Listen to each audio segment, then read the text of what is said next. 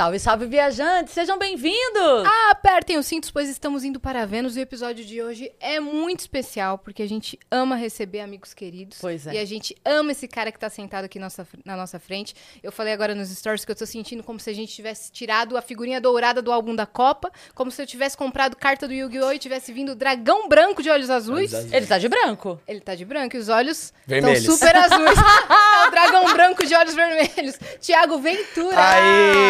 Posso pegar na sua mão? Lógico. Caralho, Cris. Eu nunca mais vou lavar a mão. Eu amo vocês, que coisa boa. Obrigado, desculpa a demora, tá? Vocês estão bem? Bem, Estamos bem, e você? Tô muito feliz, ando bem emotivo ultimamente, hein? O que, que pegou pra você estar nessa... Não, mostrei agora, é, voltei a postar vídeo no YouTube. Depois de nove meses, eu tava oscilando, né? Tipo assim, eu postava um vídeo, aí demorava três meses.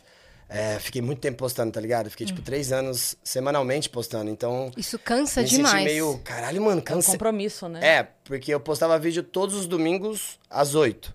Porque o vídeo dos quatro amigos da fila de piada era às quartas, às 11. Então era um vídeo novo no meu canal e um vídeo novo no Quatro Amigos durante três anos seguidos, dois vídeos por semana. Mano, É, você sabe, é. né, baby? É. Tipo assim, aí cansei. Aí agora voltar, tá me dando um negócio meio tipo, caralho, tá ligado? Recuperando as views, começando a fazer. Aí ontem eu publiquei um vídeo é, falando da minha mãe. E eu me emocionei pra caralho, aí eu mostrei pra você antes de vir, aí Não, você... o Ventura, o Ventura bateu um recorde desse programa porque eu, eu choro com alguma frequência. Mas normalmente é tipo assim, ah, meia hora de programa, a Cris chorou. Às vezes 15 minutos de programa, a Cris chorou. Ou no final. Eu chorei antes do programa. Ai, Foi cara. pré-programa o choro. E eu sabia que ia te tocar porque, assim, ó, eu sei o tipo de mãe que você é. E não é de hoje. Eu sei o tipo de mãe que você é de 10 anos atrás, de quando a Exato. gente. De quando não tinha tudo isso, de quando não tinha pessoas pra nos assistir, né? A gente torcia pra ter 200 pessoas no bar. Era um inferno, Yas, você não tem noção. Nossa, cara, eu imagino e eu quero saber essas histórias. Inclusive, eu tô muito ansiosa. Eu esperei todo esse tempo pra saber a perspectiva do Ventura na história da viagem da Argentina. É verdade. É o quê? Da- que É foi com a verdade. Arin, com Tem o Igor. dois Nossa, anos isso é verdade. Cara, isso é a gente verdade trouxe mesmo. praticamente todo mundo da viagem, viagem. e todo mundo contou sua parte na história e faltou a sua. Então faltou uma lacuna, É sabe? Já veio o eu Paulo, já tratei veio o até Igor, em já veio a terapia. Já, cara, a gente fez essa. Já pode falar? Porra, cara, Lógico. Excelente. Depois a gente volta na minha mãe tranquilamente? Claro. Paz de Cristo. Então, quando a gente foi. Bom, deixa, deixa eu, eu buscar na minha memória. Primeiro de tudo, foi uma ideia, se eu não me engano, da Ariana. É isso? Vocês podem me Foi confirmar? alguma coisa assim. Uma surpresa pro Igor. Isso. E aí fomos todos pra Argentina. Sem Exato. contar pro Igor. É isso. E assim, quando. Aí é o Igor, né? Quando ele, a gente chegou no aeroporto, a gente falou assim: ó, Igor, a gente tá indo pra Argentina. Que alegria! Vocês gastaram o dinheiro do pão, tá ligado? Ele já começa Sem a um falar. casaco. Nada. Ele nem sabia, né? Ele não sabia. E aí foi muito doido. Que a gente foi lá, aí, mano, Paulo Vieira é engraçadíssimo. A Ariana Nucci é engraçadíssimo. É, quem é que tava mais? Acho que era O Átila. o Átila, se eu não me engano, o Guto e o Igor. É. Cara, posso contar uma história doida? Não sei se eles contaram aqui. O Paulo, e eu acho que foi o Paulo e a Ariana, deu na cabeça deles que tinha um lugar lá que vendia um sorvete. Eles. Foi isso mesmo. que ódio que eu tenho disso, cara. Ah, lavaca que ri. Nossa senhora. E a gente assim, ó, já, já vi, já vi vaga, cachorro rindo, agora vaca nunca tinha visto. Aí a gente procurando A lavaca que vaca ri. tosse, não é isso? A vaca tossi. a Tossindo, era alguma coisa. A gente andou a Argentina inteiro. Quando a gente passou na frente do La Bombonera, que é o estádio do Boca, eu falei, gente, tá errado. Era pro outro lado. E aí, quando- eu achei mais foda, foi por quê? Porque a gente não tinha nenhuma perspectiva, tá ligado? De fazer uma viagem pra fora, tipo, mano, caralho, vamos pra Argentina. E todo mundo sem grana, É, né? todo mundo ferrado, Todo mundo né? ferrado e além do mais, é, eu não sabia nem que tipo, entrava só com RG. Então, quando eles falaram assim, ah, vamos, eu falei, não, vamos, que aí vai dar errado lá na hora, todo mundo sem passaporte, só eu que não. Pô, não é possível. E eu tinha levado, se eu não me engano, Cris, eu levei 800 reais, porque meu intuito era comprar tudo de Lacoste. Eles contaram pra vocês isso? Não, Essa, parte não. Ficou Vou pra você. pra vocês. Quando eu comecei no stand-up, as, é, a Cris sabe desde o começo, então eu vou explicar pra você. Quando eu comecei no stand-up, é, a gente era. Como é que é o nome da palavra? Bem fudido. O Ventura tinha uma camiseta que era listrada. Um boné.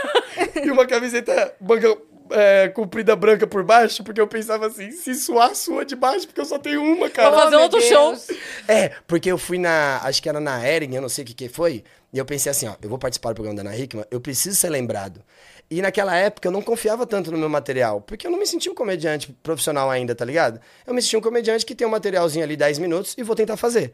Aí eu falei, mano, como é que eu posso ser lembrado pra trazer gente pro nosso grupo, tá ligado? Porque o grupo era eu, Átila, Igor Guimarães, Luiz Otávio Roger e Sérgio Padim. O nome do grupo era Senhora Comédia, tá ligado? E aí eu falei, mano, vou pra Ana Hickman. E eu só tinha essa camiseta. E aí quando eu tava lá, eu tava fazendo, porra, com um negocinho, eu usava boné pra trás, sempre usei. Aí a, a mulher do figurino falou: É, vamos trocar isso. Essa coisa que você veio vestida, a gente Vamos pode trocar você? Vamos trocar isso aqui. trocar isso troca um comediante. que vergonha. E aí eu tinha ido é, fazer também uma participação no, no programa do Faustão. E no Faustão eles me deram uma camiseta polo Lacoste pra vestir. Porque deu a mesma coisa. Essa listrada não vai dar, meu amor. Tá bom? Ela está velha. e aí, quando eles me deram essa daí, depois a gente fez a viagem. Quando a gente fez a viagem, eu falei, mano, tem um amigo meu que falou que a Lacoste aqui no Brasil é tipo 400 reais. E na Argentina era tipo 69. Eu comprei 10. Lacoste. Lacoste, comprei 10. Eu tinha 800 reais, 69, então deu 690. Sim, E eu fiquei com 110 reais pra passar o restante Pra dos comprar dias a lá. lavaca cara. que ri. Lavaca que ri, não achamos por nada. Mas eu queria mandar um beijo pra todos os meus amigos. Paulo Vieira, Guta Andrade, Atila Chinhei, a Ariana Nutti e o Igor Guimarães. Tamo junto. É isso. E aí, É. só tinha o seu cartão de crédito. Caralho, Essa eles foi a lembraram merda. tudo, Eles porque agora- lembraram tudo. Só tinha o meu cartão de crédito, porque eu trabalhava no banco. Você lembra que eu Vocês trabalhava no compraram banco? Claro. a passagem errada, de golpe. Não era isso? Foi, compraram a passagem aí pra voltar, não sabia se ia ter a volta. O Atila precisava voltar antes, O fizeram uma Atila vaquinha voltou antes porque ele tinha show, a gente fez uma vaquinha e e o entregou show não pra... aconteceu. E o ônibus dele só dava volta pelo mesmo bairro e nunca chegava onde ele precisava, que era no, no aeroporto. Não, assim, cada um foi contando um trecho Não, da história. agora vocês me contando assim, tá vendo as Tá memórias na minha cabeça? Por que hoje? Porque hoje eu vim pra cá, eu pensei assim, ó, quer saber? Hoje eu não vou fumar, eu vou sóbrio. pra que eu lembre as coisas. Vocês estão me falando, eu tô lembrando agora. Eu falei, tá vendo? Eu tenho que parar um pouco. E aí eles Não, contaram isso, que foda. vocês fizeram uma vaquinha pro Atila. Fizemos pra uma vaquinha pro Atila, o Atila voltou. A gente foi até pegar, a gente tava até meio confuso aonde pegava o, ônibus. E a gente ficou tipo assim, caralho, até muito de noite pro Atila conseguir voltar pro aeroporto. E aí deu sorte, quando o Atila chegou, não teve o show. É isso. Ou seja, ele podia ter continuado com a gente. Exato. Na vaca que É, ri. lá a vaca que ri procurando sem nenhum tipo de propósito. E no final deu tudo certo. foi, foi maneiro. Mas você já foi na Argentina já, Cris? Já foi Não, já? nunca foi, é, já. Eu A carne é boa. ano. É muito boa. É que meu irmão mora Ah. lá. As pessoas mais ou menos, as carnes são bem boas. Meu irmão mora. meu irmão, você tá falando, né? O Beleza. seu irmão é argentino ou ele é brasileiro? Brasileiro. Maneiro. Acabou. É isso. É isso. né? E o seu? Ponto final. Eu não tenho irmão. Não, eu tenho irmão de criação, mas eu tenho duas irmãs. Tenho duas irmãs mais velhas. Elas têm 11 e 10 anos a mais que eu. Perfeito. A gente voltou no papo da família. Da mãe, é. Né? Isso, bora. Pois é, é, sabe o jeito que você criou a sua filha?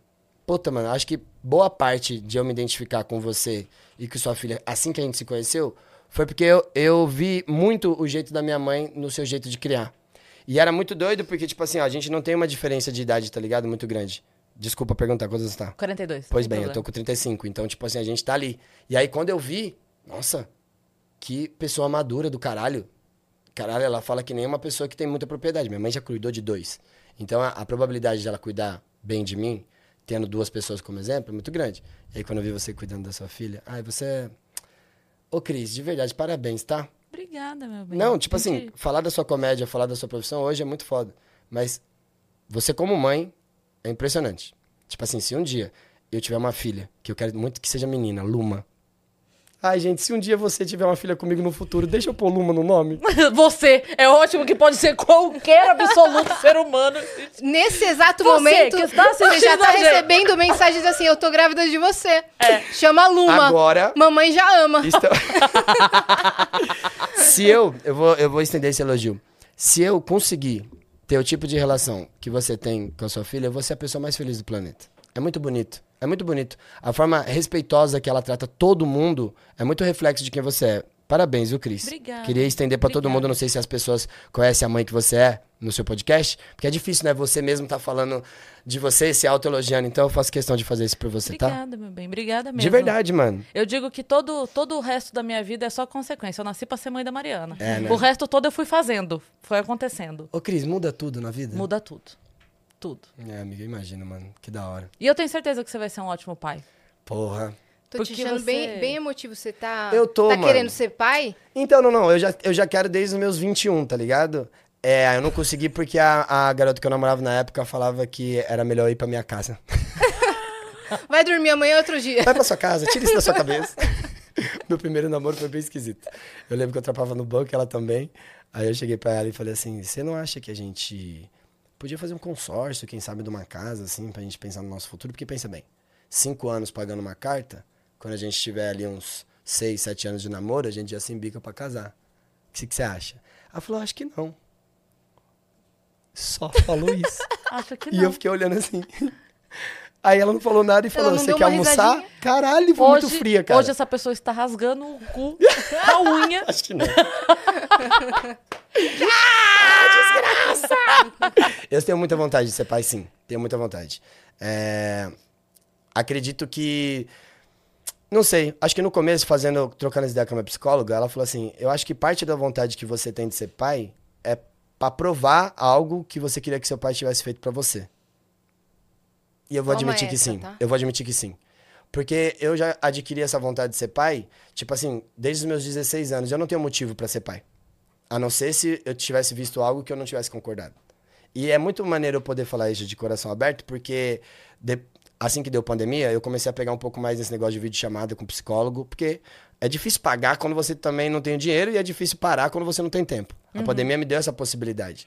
E aí, com muito orgulho, eu digo pra todo mundo que eu, depois de 20 anos, eu perdoei o meu pai. A gente tá, tipo assim, conversando pra caralho. A gente tá fazendo, inclusive, várias coisas juntos. E a gente não teve muita proximidade.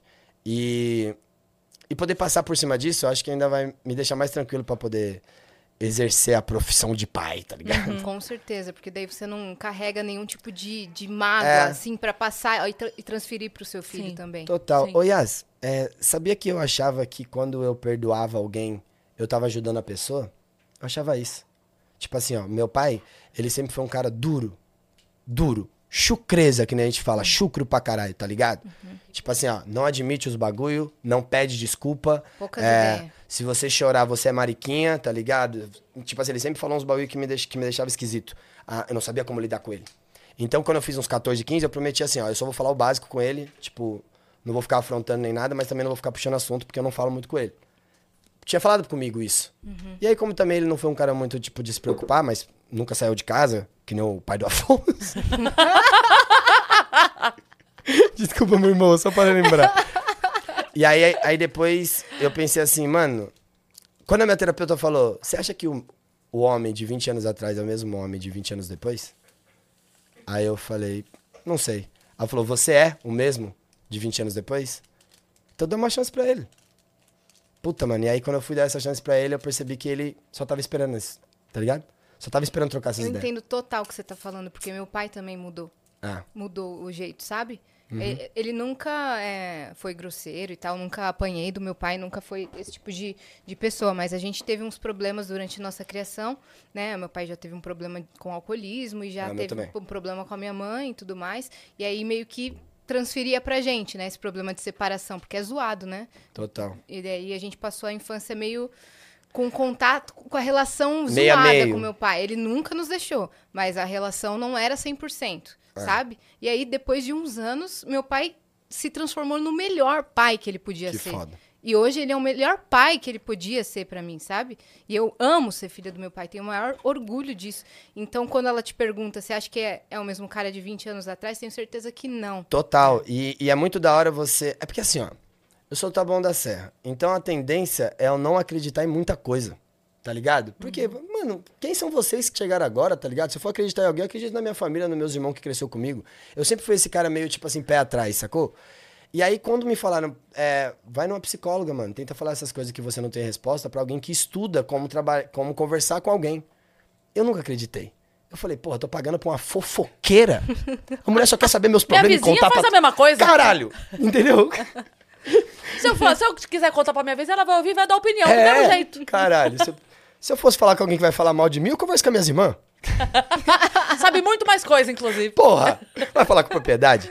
E aí, quando eu percebi que realmente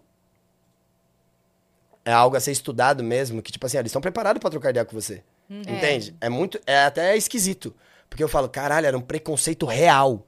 Assim como um dia eu já tive preconceito com quem fuma maconha, eu também tive preconceito com quem tem esse tipo de profissão, tá ligado? Porque por que, que essa pessoa vai me agregar? Você não faz ideia, meu irmão. Só que o foda é que não, o preço não é muito acessível, né? Tipo assim, pra você fazer uma consulta, não- nem todo mundo que tem uma qualidade É. cobra num- um valor que. Exato. Então nem todo mundo tem acesso a isso. Por isso que eu tento trazer isso muito pro meu show. Você já foi no meu show ao vivo, você tá ligado que eu sempre tento falar alguma coisa. E. E antes também, antes de começar o show, você fala com a galera. Isso que me impressionou. Você gostou de ter ido? Eu gostei muito de ter ido, de verdade. Gostei muito.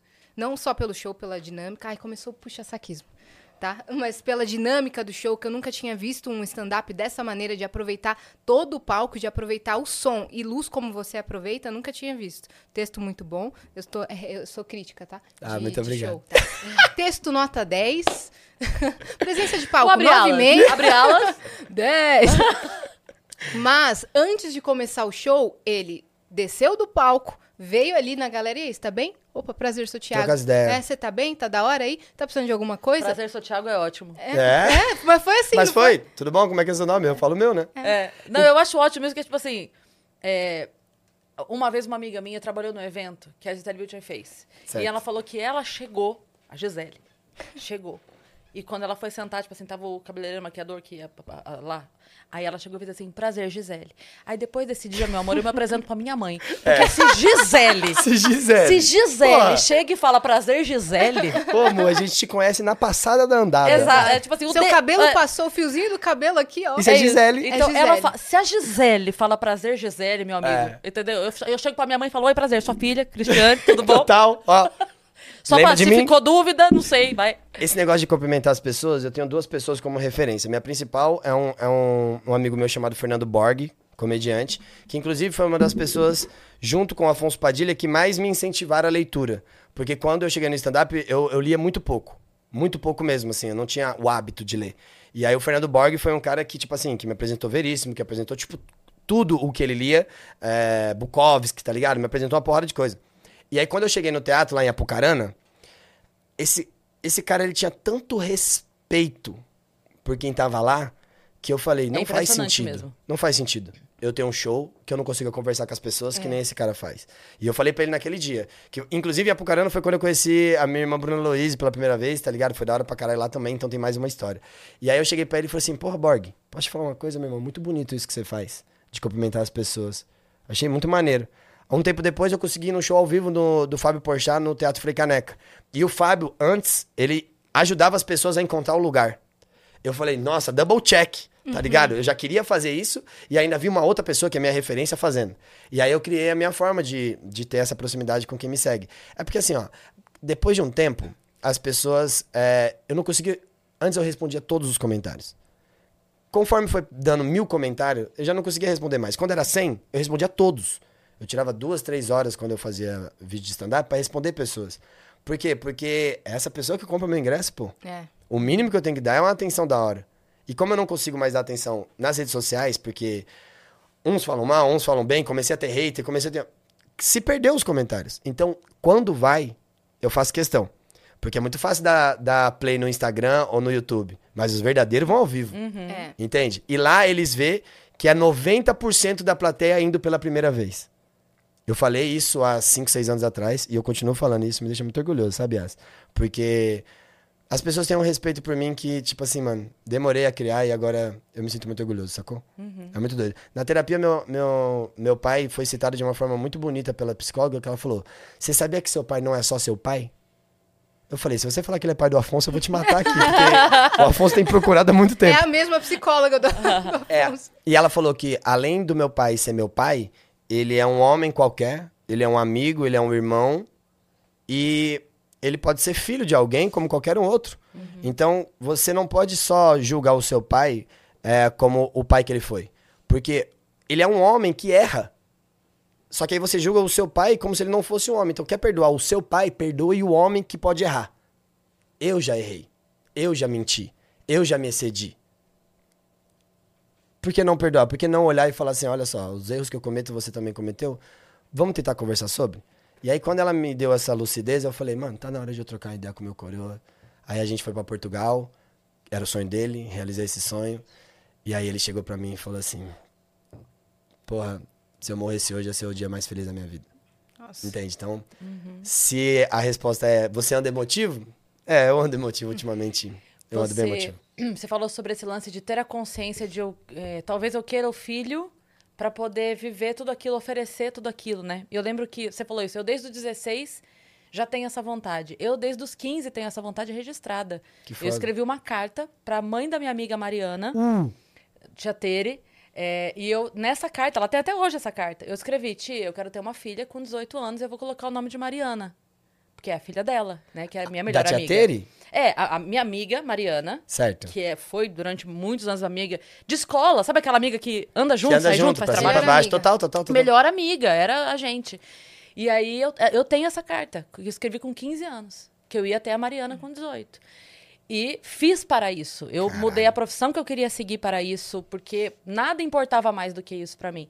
E aí eu lembro uma vez que eu estava conversando com um amigo meu, e ele falou assim: é, Nossa, eu acho muito doido isso e tal. Eu já tinha amar, né? E aí ele falou assim pra mim: Eu só vou ter um filho quando eu puder oferecer pra ele tudo que eu não tive. Eu falei: Foi exatamente o que eu pensei. eu Que quero foda. oferecer pra ela tudo que eu não tive. Só que a gente tá falando de coisas diferentes. Total. Você tá falando de videogame, de bicicleta, eu tô falando de conversa, de presença, Ideia. de diálogo, de ideia. Então, assim, quando acontece alguma coisa, como aconteceu há um ano, exatamente um ano, a Má foi tirar a habilitação dela. E aí ela pediu pra eu bloquear a minha agenda pra eu poder ir com ela. Ela falou, mãe, o que você vai fazer no dia tal? Eu falei, nada. Ela falou, então mar- não marca nada, porque eu quero você lá comigo, eu vou fazer a minha prova. E aí eu fui. E aí eu postando, assim, que tinha ido com ela, a galera comentando assim, nossa, que pressão, que desespero, por que, que você foi? E não sei o quê. Aí eu, eu expliquei, eu falei, gente, É o oposto. É. eu estou aqui porque ela pediu, porque ela sabe que da mãe dela não vai vir julgamento, não vai vir cobrança. Pelo contrário, vai vir apoio, vai vir torcida, vai vir oração, vai vir acolhimento. Se, se algo ruim acontecer, vai vir acolhimento, vai vir paciência. Tanto que ela fala pra mim, mãe, e se eu não passar? Eu falei, ué, daí acabou a prova? Não tem mais? Ninguém mais. É. É, é a única prova que tem de habilitação. Pois é. Semana que vem tem outra, daqui 15 dias tem outra. Tem gente que faz 20. Você não pode fazer duas? O medo do erro é uma parada absurda, né? Se você É. não tiver uma pessoa que te apoie, uma rede de apoio, tipo assim, a pessoa não, não tenta nem errar, pô. É, é isso. Então, e daí, é, esse tipo de coisa, quando acontece isso, dela me procurar, dela vir falar alguma coisa, ela pedir minha presença de uma coisa que normalmente a gente fala, não, não quero ninguém lá, não quero ninguém lá. Pois eu conto se der ou não. E ela fez questão. Então, isso mostra pra mim que deu certo. Sabe? Deu certo. Esse laço foi criado. Você é isso pra ela. É, é isso. Ela, ela, ela liga pra mãe antes de ligar pra polícia, sabe assim? Tipo, primeiro Ah, eu ligo pra minha mãe. depois eu ligo pra polícia. Que seria Mãe! a mesma coisa. Você- não, eu chego mais rápido, você acha? Seria eu a chego mesma mais rápido. coisa. Mãe, o bandido entrou aqui, eu matei ele. Você liga pra polícia pra mim? Eu tô aqui segurando. Não, a Cris já tá na porta. Brau. Muito É foda, isso. muito foda. Deixa eu te fazer uma pergunta, então. É, Cris, você já tinha dito que seria uma garota. Só que você não tinha certeza que havia uma garota. É. E quando você falou, caralho, disseram, ó, é menina? Como Aham. é que foi pra você? Ah, eu chorei muito, fiquei muito emocionada, porque era um plano de vida mesmo, né? É muito doido isso. E, e a minha ligação com a Má, desde o início, foi muito grande. Eu lembro que, quando eu tava na minha gravidez, uma prima minha tava. Ela teve uma gravidez assim, poucos meses de diferença da minha, sabe? Quando eu tava com três meses, ela tava com seis, algo assim. Ela tava um pouco à frente na gravidez. Total. E ela perdeu a bebê. E eu fiquei desesperada, desesperada. Eu conversava todos os dias com a barriga, né? Ainda, com a má na barriga. E eu falava assim: me avisa. Me avisa quando for a hora, porque a minha, prima perdeu porque passou a hora. E os médicos não. Era pra ela ser a pessoa mais feliz do mundo, porque Ai, ela teve Deus. pouca dor. Mas o fato dela ter pouca dor, os enfermeiros não acreditaram. Que te tinha Que ela dilatado estava em trabalho de parto. Puta que pariu. Falaram pra ela a seguinte frase: quando, você- quando, você- quando chegar a hora, você vai saber o que é dor. Não é esses ai, ai, que você tá fazendo, pode ir pra casa. Ela foi pra casa e perdeu a filha. E eu vivi essa situação com a minha prima, estando grávida da Má. Então eu falava todo dia assim: me avisa, me avisa. Neurose, né? Faz o que você... Eu falava assim, dor... Eu falava pra barriga, filha, dor passa. Enfia o seu pé no meu pulmão, faz eu perder o ar. Você tá aí dentro, gruda, gruda as unhas assim, ó. Entendeu? No pulmão, pra mãe ter que ir pro hospital. Isso é foda. Mas me avisa. E ela nasceu, tipo, eu, eu tinha falado pra ela assim, tenta, eu falava muito, eu conversava muito com a barriga. Eu falava assim, olha, vem de madrugada, porque não tem trânsito, a gente chega mais rápido no hospital. A mãe tem medo que aconteça alguma E ela coisa. assim, quer mais alguma Cara, coisa, senhora? Não, não, esse é o tipo Juro. de pensamento de quem é comediante de stand-up, tá ligado? Ninguém pensa isso, meu irmão. Ó, vem Juro. de madrugada, você sabe como Sem é que trânsito, É. entendeu? Aí eu aqui assim, ó, pensa, pensa bem. é. Cara, eu já pensei tanto isso. Eu penso assim, assim, ó, vamos supor, se eu tiver com, com a minha filha, eu já quero que o jeito que ela fale já chegue, já seja um absurdo, tá ligado? Hum. Tipo assim, vamos supor, tá nós três aqui, minha filha tá ali. E ela chegar pra mim e falar assim, ei, papai, troca minha pampa, tá pesadona. Tá ligado? eu já quero que ela fale de um jeito assim, de uma criança falando na gíria. É filha do Ventura. também. Sua Não tem como mesmo. alguém sequestrar, porque vão saber que é tua. Você é louco? Conheço a menina aí, pô. Quantos anos você tem? Seis fora o corre. Ela não vai gatear, ela vai fazer pose de quebrada. de Quebrada. E se alguém Depois- puder ajudar. Você tem vontade, Yas? Eu tenho. Eu Legal. tenho vontade de ser mãe. Mas eu, eu não. Eu pensei igual os amigos da Cris, do tipo, quando eu tiver condições de dar as coisas pra minha filha Sim. ou filho, aí é a hora certa. É. Você sabe que o filho vem com o pão embaixo do berço, né? Todo mundo fala isso. Vem Aí com é o quê? ótimo. O pão embaixo do berço. Adoro é uma frase. Por que dizem? É uma, não sei, é uma frase de consenso, sabe? Tipo, ditado popular? Uhum.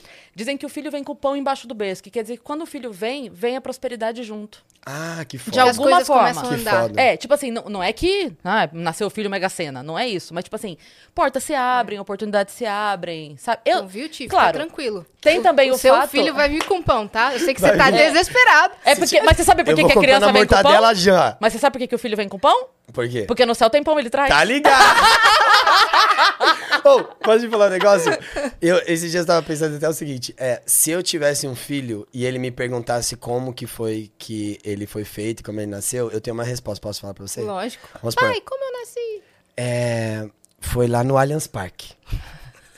Entendeu? Eu e sua mamãe fomos lá. Porque assim, ó, você não nasce filho ou filha, você nasce palmeirense. Então, quando a gente vai no estádio, a gente se abraça no meio de campo. Antes de começar o jogo, a gente olha pra cima e fala: Menino, menina, qualquer um que vir tá ótimo. A gente volta e dá a luz a um palmeirense. Aí, depois de um tempo, tratado como gíria, você é chamado de filho. Mas é uma eu gíria. mostrar um negócio Eu pra Então, falo o seu chá revelação vai ser pique e o Fred É. e a Boca Rosa. Lá verde no branco, Allianz, verde né? escuro. Verde branco, verde escuro. Eu, quando. Pera um pouquinho, deixa eu ver se tá aqui. Quando.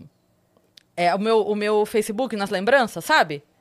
Sim, De vez sim, em que quando. aparece do nada, né? Ó, há 10 anos, exatamente, tá? Se Tá. você gente se conhece Ó há lá. 10 anos, eu mandei, eu printei e mandei pra Mar. Por favor, leia, leia a publicação, é uma frase só. Vamos lá. Lê pra gente. Dia 18 de novembro de 2013. Ah, ela escreveu exatamente isso. 18 de novembro de 2013, às 4h55. Mãe, o que é sadomasoquismo? O meu post foi só isso. Da- 18 de novembro de 2013, 4h55 da tarde. Quantos anos ela Mãe, tinha? o que é sadomasoquismo? 13, caralho. Essa é dificílima. Essa é muito dificílima. Fala, ó, filha, o bagulho é. Sabe, briga? Então, imagina com um Imagina motivo quem gosta. diferente. É, imagina quem gosta. Agora sem o propósito que tem a briga. Sabe, Eu já vai dormir amanhã é outro dia, vai Outro- dormir. A gente precisa conversar. sabe quando a coleguinha puxa o teu cabelo na escola? Imagina se você gostasse disso. É isso. Imagina, toda hora você Tem você gente que gosta, assim, é isso. É. Imagine que pegasse no seu pescoço e você adorasse. Mas deve ser demais Ai, ser pai, cara. mano. Eu tô vivendo isso recentemente, o pessoal da minha, da minha equipe, a maioria, pai? ou não todos têm. É, o Lugão, meu braço direito, é pai da Maria. A, a Ju tem três filhos, o Felipinho tem três filhos. É, que mais? Adriano tem três filhos. É o que eu digo, né? Se a gente na van morrer todo mundo, ficou só eu, eu tenho pra mais de 15 filhos pra cuidar. Juro pra você. Juro pra você, cara. Muita criança. o Di É, Lopes tem. Di filho. Lopes tem, que inclusive é minha, minha filhada, tá ligado? O Di Lopes, a gente foi pra Portugal, ele fumou minha maconha, né? Inclusive, gente, olha só, é... Se todo mundo que fuma a minha fala que a minha é muito forte, pega o histórico e, e- e fuma pouco. O Di fumou muito. Peraí, você fuma? Eu fumo Ah, bastante. não. Eu tô passada. Estou, estou sóbrio agora. Mas, tipo assim, ó, o Di fumou, Yas, e aí ele ficou tão doido, tão doido, que baixou a pressão dele. E o máximo que acontece é isso. Vai baixar a sua pressão, você vai ter que deitar e você vai dormir. É o máximo. Não tem nenhuma outra coisa que dá. Sacou? É o máximo. Ah, fumei demais, não comi. Puta, não tava tão legal. Baixou um pouquinho a pressão, vou ter que deitar. Do que baixou a pressão, ele nesse papo de deitar, ele só tinha ficado bêbado, nunca tinha ficado tão chapado. Ele resolveu me avisar que se ele morresse, olha aí. Ai, meu Deus. Ventura, eu já percebi o que vai acontecer, eu não vou suportar, eu vou morrer hoje. Cuida da minha filha. Eu falei, oh meu Deus, você só tá chapado. Deu 10 minutos, ele falou, Ventura, você não vai acreditar. Sabe o que, que tira esse negócio de chapado? O DVD do Charlie Brown Jr. Cara, ele só tava chapado. Aí ele colocou o DVD, aí ele prestou atenção, a cabeça dele focou A em outra batida. coisa. Acabou. Voltou e acabou, mano. Mas você Você sabe, não tá bêbado, você tá chapado, chapado é quase nada. isso de filho você falou agora, acho muito engraçado, porque uma vez eu tive essa conversa com a Má, e eu não sei se eu já te contei isso, tem muitos anos, que eu falei pra ela, Má, se um dia acontecer alguma coisa comigo, procura o Ventura. Ai, amor. Porque eu falei assim, ele é a pessoa que ele já trabalhou em banco, Sim. ele gosta muito de você, ele vai saber te orientar, o que Total. fazer, Vai o explicar que você o que é faz. sadomasoquismo. É, Tô- Isso. Qu- Qual maconha. me- Não, digo. não, mas eu falei isso pra ela. Eu falei, procura por ele, porque ele vai saber o que você fazer com o seu dinheiro, como administrar. Se você tiver alguma dúvida de como passa do nome pro nome, e ele sei que ele gosta muito de você, procure por ele. Eu falei isso pra ela uma Você vez. não tem noção como que era a minha relação com a filha dela. Como que é? Não, não, não. Tipo assim, de muito amor, pô. De muito amor mesmo. A gente se via e, tipo, fala, caralho, a gente é, é- Eles dois são muito amigos. É, eu falo, o, Ve- o- o Ventura me suporta, a Mai ele gosta mesmo. Amo. Chego pra... E aí, Cris, tudo bem? ideia, né? Como é que tá sua filha? Todas as vezes. Perguntei aqui agora, ela aceitou, já perguntei isso. Cara, ela é demais. É, a Mai é incrível mesmo. Mas é isso, porque eu sei que tem uma ligação verdadeira sua com ela, entendeu? Sim. Então eu sei que, tipo assim, cara, ela vai procurar, não é alguém que vai falar assim, pô, a mina tá aqui numa situação fodida, vou aproveitar pra. pra- Entende? Entendeu? É, É. alguém que, tipo assim, não, vamos lá, tô aqui, vamos lá, vou te orientar, faça isso, faça aquilo, sei como funciona. Isso é muito foda, trâmites, mano. Sabe? Minha mãe sempre falou assim: filho, você pode ir pra qualquer lugar porque você tem pra onde voltar. Puta. É, fala da sua mãe, você falou do seu pai, você falou É, da Mar. não, é tipo assim, mãe. ó. é, a minha mãe. Posso indicar pra galera que tá assistindo, Cris? Lógico. É, se você puder, depois que terminar a nossa, nossa conversa aqui, você coloca no YouTube assim, ó, Tiago Ventura, Deus é amor. Me dá uma atenção. É um vídeo que eu publiquei ontem e tem a participação da minha mãe falando sobre a nossa relação. Tá aí, ó. Ah, tá aí? Esse aí, ó. Coloca o link lá no. É, Ah, coloca boa. aí no chat. Põe no chat Tem como link, colocar? Gente, coloca. Você pode, é, se der pra aparecer só um trechinho da minha mãe, só pra, não precisa nem dar play, só pra, pra não, não dar spoiler, mas assim, só pra vocês verem ela, eu acho que ela parece tanto comigo, mano. Ela tem a cabeça um pouco menor. Assim, peraí. Olha lá ela. Bonitinha, cara. Ah, ela tá falando sobre o dia que eu contei pra ela que eu fumava, tá ligado? Por que que eu contei? Eu não quero que ninguém comece a fumar porque eu fumo, tá ligado? Vamos parar com esse papo. Tipo assim, eu não tô fazendo porque eu quero que as pessoas... com- Não, estou dizendo como eu me sinto com relação a isso, como eu me expresso com relação a isso. Por que que eu resolvi contar pra minha mãe? É, eu comecei a fumar, eu tinha 25. Por quê? Porque eu achava que a maconha era coisa de quem era bandido, tá ligado, mano? Mentira, é porque o cérebro se forma na cidade. Aí você esperou o cérebro terminar de se formar. o do homem, né? O do homem ali com 30 que ele resolve ser um pouco mais legal. Então eu achava assim, ó, minha mãe sempre me deu uns, me deu uns toques assim, Tiago, olha só. A porta de entrada pras drogas é a essa tal dessa maconha aí. Primeiro de tudo é o cigarro, né? Aí do cigarro você vai beber. Aí de beber você vai fumar maconha. E da maconha você vai pro crack. E do crack você vai vender minhas coisas. E se você vender minhas coisas, eu vou te matar. E aí, E mano, do eu tinha- crack você vai pra comédia, então Tá cuidado. ela me vendo na comédia agora e fala, mano, qual que droga que esse cara usou? Cuidado. Então eu sempre tive muito medo. Como eu sou do Taboão e eu vivia e os meus amigos, alguns eram do crime e alguns não eram, mas usava, todas as referências que eu tinha era muito esquisita, mano. Tá ligado? Porque, tipo assim, ó, todos os moleques da minha rua bebia. Eu não gostava, mas eu bebia por eles. Eu ia no embalo, tipo assim, tipo, ah, vou beber um pouquinho, mas não ficava bêbado pra caralho, tá ligado? Nunca fui disso. Mas os moleques exageravam. Alguns fumavam, outros cheiravam, então, tipo assim, eu sempre tive ali. Mas quem era relacionado ao crime era meu irmão Diogo, tá ligado? Não meu irmão de, de, de vida, não foi minha mãe que fez, porque senão não seria. ah, Diogo. Diogo, você é porque você não é filho da minha mãe, filho. Senão você não ia trabalhar no tráfico, não. E naquela época, antes do Diogo ser preso, ele trabalhava no tráfico e ele era o cara que mais fumava maconha. Eu adorava o cheiro da maconha. Eu achava que o cheiro era muito bom. Então eu passava e falava, nossa, chamava até de perfume. Eu falava, isso aqui tem um perfume gostoso, né? E aí ele falou, salve Tiaguinho. Eu falei, salve Diogo, pelo certo? Não, daquele formato, eu só fumando um baseado aqui pra ficar tranquilo, tá ligado? Que vai lá pra sua casar que você tá ligado que sua mãe não gosta. Então eu ia, os moleques sempre me respeitou. Quando eu tive 25 anos de idade, aí eu conheci um outro lado. Que era o lado de quem não tava ali no tráfico, tá ligado? Que era o lado das pessoas que, né? É proibido, mas plantam em casa. Então, tipo, é outro tipo de coisa. E aí, quando eu conheci o Nando, o que eu tinha de referência de maconha era assim: você fuma e você fica completamente descontrolado. Se você pega aí, coloca assim, é comercial contra maconha de 1980. O comercial era, o comercial que nossas mães assistiram, tá? Pode colocar no YouTube, tem aí. O comercial era: tá fumando isso daí? A sua tendência é se jogar da janela, matar os seus pais. Ou seja, era um combate, porque aquela época precisava, mano. Então eles colocaram todas como o mesmo teor de perigo. Tá bom? É só sobre isso, tá, gente? Envolve todas as questões políticas, mas a gente não quer falar sobre isso. A gente tá falando sobre o meu tratar. E aí, quando eu perdi minha virgindade, com 14 anos, eu contei pra minha mãe. Por quê? Porque tudo eu conto pra minha mãe. A gente sempre conversou. Eu sempre tive um tratamento de muita amizade com ela. Eu lembro que até eu cheguei pra ela e falei assim, mãe, transei. Aí ela falou, o quê? Eu falei, ah, você acha que eu sou virgem? Ela falou, você transou quando? Eu falei, ontem. Ela, meu Deus do céu, usou camisinha? Falei, usei. Ela falou, sem é muito melhor. Falei, quê? Falei, não entendi o que você falou. Você falou muito rápido, eu não entendi. Ela falou, sem é muito melhor. Mas dá problema você aí. Falei, não entendi, de novo. Como assim eu? Ela falou, é isso. Eu transei sem camisinha e eu não tava planejando ter você. Eu queria ter parado nas duas meninas. E aí, quando eu engravidei, a única coisa que eu pedi antes de fazer a laqueadura foi, por favor, me dê um menino. Porque eu tenho certeza que esse menino vai mudar minha vida. Ela fala isso pra mim.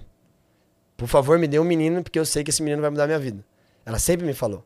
Tá ligado? E, tipo, olha tudo que aconteceu, olha o que eu proporcionei pra minha família. Então, tipo, tá ligado? Me deixa até um pouco. Porra, é minha mãe, tá ligado, mano? Tipo assim, eu fiz por ela mesmo, tá ligado? Por todos. Quem me conhece, tipo assim, tá ligado o quanto que eu valorizo a minha mãe. Sabe? Tipo, eu sempre tô falando dela, sempre tô falando dela. E sempre valorizo muitas mães também. Então, ter esse trato com ela foi muito doido. E quando eu comecei a fumar, com 25, eu não aguentei dois anos, tipo assim, com essa ideia, tipo, por que, que eu não posso contar pra ela, cara? E os meus amigos tudo falam, você é maluco? Sua mãe é da igreja, meu irmão. Tu tá doido? A tua mãe, ela prega na célula, tá ligado? Quando reúne algumas pessoas assim, ela tá falando sobre Bíblia. A sua mãe faz isso, você acha que sua mãe vai. Eu falei, caralho, Nando, teu pai e tua mãe não sabe? Não, não sabe, tá maluco. E eu, meu Deus, mano, se um cara mais velho que eu, que já fuma 10 anos, nunca contou, não, eu não vou contar. Nossa, tô errado. Só que aí quando eu via as pessoas fumando e não alterava em nada, eles trabalhavam, continuavam fazendo as coisas. Eles estavam fumando a- até às vezes pra dormir ou só pra relaxar. Eu via pessoas estressadas, tipo, fumando e. Mano, que bom que eu tô. Aí eu comecei. Gente, mas. E o, e o tráfico lá? E a agressividade disso? Cadê? E aí eu comecei a meio que. Até que o dia que eu cheguei e falei assim: quer saber, mano? Hoje eu tô num dia completamente feliz. E você já tinha. O, o Nando tinha me dito: olha, isso aqui é bom, tipo assim, mano. O dia que você estiver bem com tudo. E eu tinha feito um show muito legal, tinha ganhado um dinheirinho, tipo, tinha ganhado acho que 700 reais, tá ligado, mano? E tipo, aquela época me ajudava Foi um muito, 700 cachê conto. bom pra caramba. Meu Deus, a gente ganhava 50 Era reais. 50? Quando tinha. Quando Exato, tinha cachê. quando Você tinha. estourou com esse Tá cachê ligado? E aí aí. eu ganhei 700 reais, aí eu falei assim, pô, vou pagar uma pizza ali, porque eu durmo de favor no casa dos moleques, tá ligado? Vou pagar umas pizzas. E aí foi nesse dia que eu falei assim, ô Nando, mano, deixa eu experimentar aí. Aí ele falou, pô, mas você falou que já tinha fumado, como assim experimentar? Eu falei, pô, viado, eu menti pra você, tá ligado, mano? Porque eu não queria fumar. E aí eu falei que eu já tinha fumado e não tinha gostado. Porque eu não queria que você insistisse, tá ligado, mano? Queria que você me visse como um cara que nunca fumou, sendo da onde eu sou.